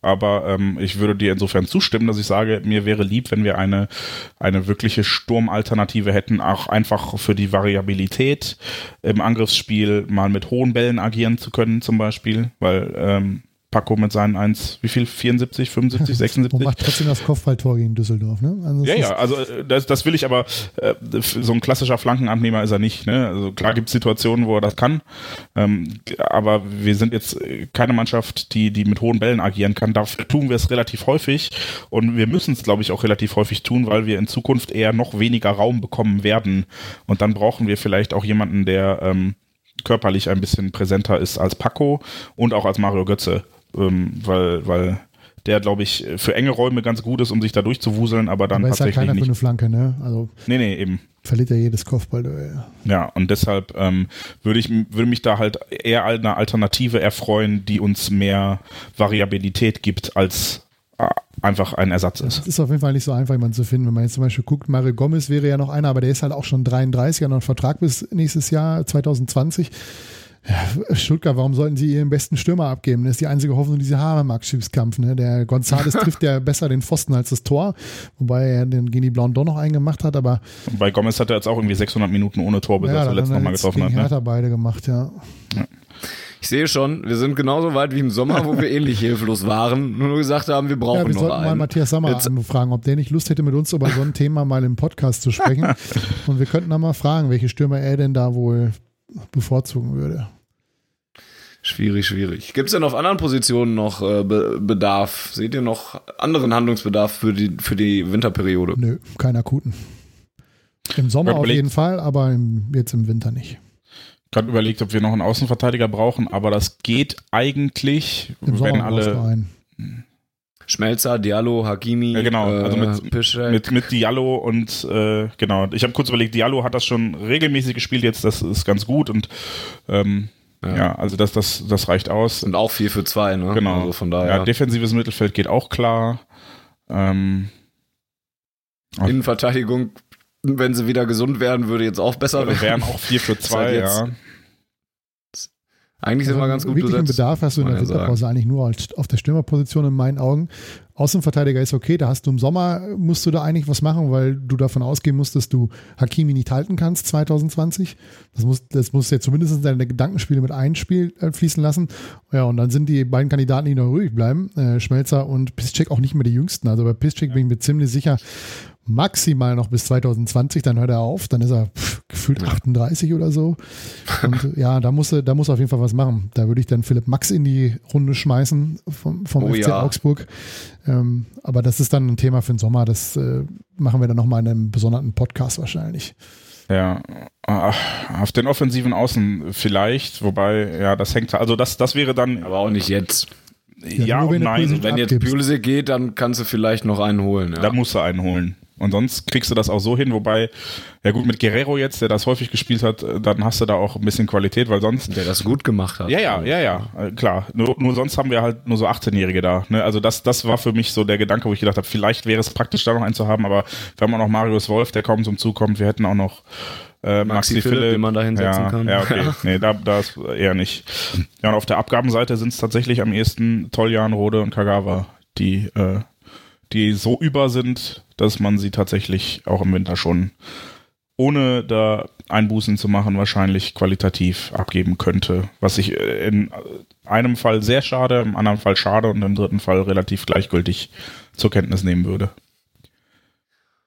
Ja, und auf Twitter kam noch die Frage von Kylo Graham, wie denn äh, die Entwicklung von Sergio Gomez so ist und welche Position könnte oder sollte er bekleiden. Da würde ich ganz gerne auf die Ausgabe mit BVB Jugend äh, äh, verweisen, denn da haben wir sie genau nach dieser Personalie gefragt und äh, die konnten uns da besser Antwort drauf geben, weil der jetzt nun mal auch bei den Profis keine große Rolle gespielt hat und ähm, dann auch einer für die Zukunft wohl eher ist und ähm, ja, dann da besser beantwortet sein sollte.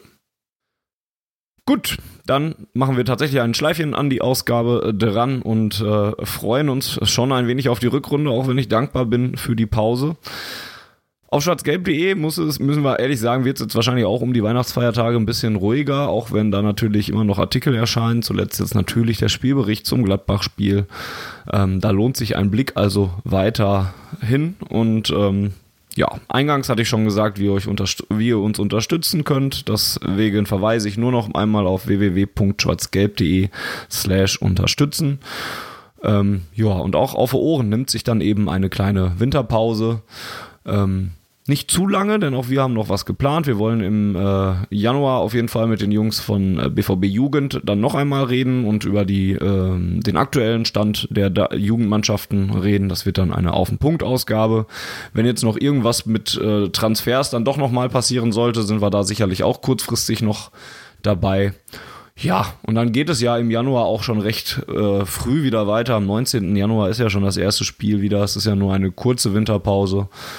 Ähm, Sepp und ich sind vorher im Trainingslager, vielleicht können wir da noch irgendwie kurzfristig was oh ja. äh, deichseln. Müssen wir mal gucken, wie äh, da so unsere technischen Begebenheiten sind und ob wir Bock drauf haben, mit euch zu telefonieren und ob was Berichtenswertes gibt. Ja. ja. klingt auch sehr gut, genau. Ja, ansonsten dürft ihr uns wie immer Feedback hinterlassen. Das könnt ihr auf verschiedenen Wegen tun. Podcast.schwarzgelb.de wäre eine E-Mail, die ihr uns schreiben könnt und uns gerne konstruktive Kritik schicken könnt, was wir besser machen können. Wir sind da empfänglich für alles. Auch Bauchpinselei ist gerne da äh, gesehen. Könnt ihr also auch gerne was hinschicken. Ihr könnt uns auch auf Twitter schreiben, at auf Ohren. Gibt sowieso immer äh, Informationen zu unseren nächsten Aufzeichnungen. Da könnt ihr Fragen hinterlassen und so weiter. Da lohnt sich ein Follow also auf jeden Fall.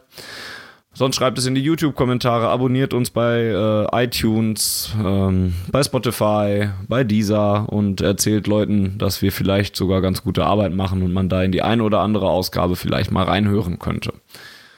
Ansonsten wünsche ich euch allen dort draußen, die uns zuhören, aber auch äh, Jens und Volker ein frohes Weihnachtsfest und einen guten Rutsch ins neue Jahr. Trägst du eigentlich wie gegen Gladbach äh, deinen dein Weihnachtspulli und deine Weihnachtsmütze? Ich bin noch un unentschlossen. Die, zu irgendeinem Zeitpunkt werde ich sie, werde ich sie tragen. Ich glaube nicht, dass ich zu meinen Schwiegereltern morgen den Weihnachtspullover anziehen werde. Traurig, traurig. Ähm, aber irgendwann werde ich ihn anziehen, ja hat mir auch gute Dienste äh, erwiesen. Haben schließlich nur gewonnen mit dem Pulli. Ähm, ja, macht euch ein schönes Fest im Kreise eurer Liebsten, wenn ihr Weihnachten denn feiert. Wenn ihr Weihnachten nicht feiern solltet, dann äh, ist das ja nun mal auch vollkommen okay. Dann genießt eure Feiertage, also die freien Tage, dann äh, einfach so und kommt vielleicht so mal runter. Habt eine schöne Winterpause und wir hören uns äh, im nächsten Jahr. Und in dem Sinne natürlich auch einen guten Rutsch an euch draußen, an Volker und an Jens. Bis bald. Ja, dem schließe ich mich an. Danke fürs Zuhören in diesem Jahr, an die vielen Gesprächsgäste, die wir dieses Jahr hatten. Marcel Reif, äh, Max Jakob Ost und so weiter, die Jungs vom BVB Jugend. Wir hoffen, euch hat es gefallen in diesem Jahr und äh, ich wünsche euch auch allen ein frohes Weihnachtsfest und einen guten Rutsch. Bis im Januar. Ja, ich kann auch nur wiederholen, was meine Kollegen gesagt haben. Von mir ein, ein wunderschönes Weihnachtsfest 2019. Nee, 18. Oh Gott. Weihnachtsfest 2018. Genießt es als äh, Tabellenführer, als Herbstmeister, als Derby-Sieger. Vielen Dank an alle, die äh, mit dazu beigetragen haben, zu einem schönen Podcast-Jahr. Äh, wenn ihr Fragen, Anregungen, Kritik habt, immer gerne. Kommt gut rüber und wir hören uns nächstes Jahr. Frohe Weihnachten und Heya BVB.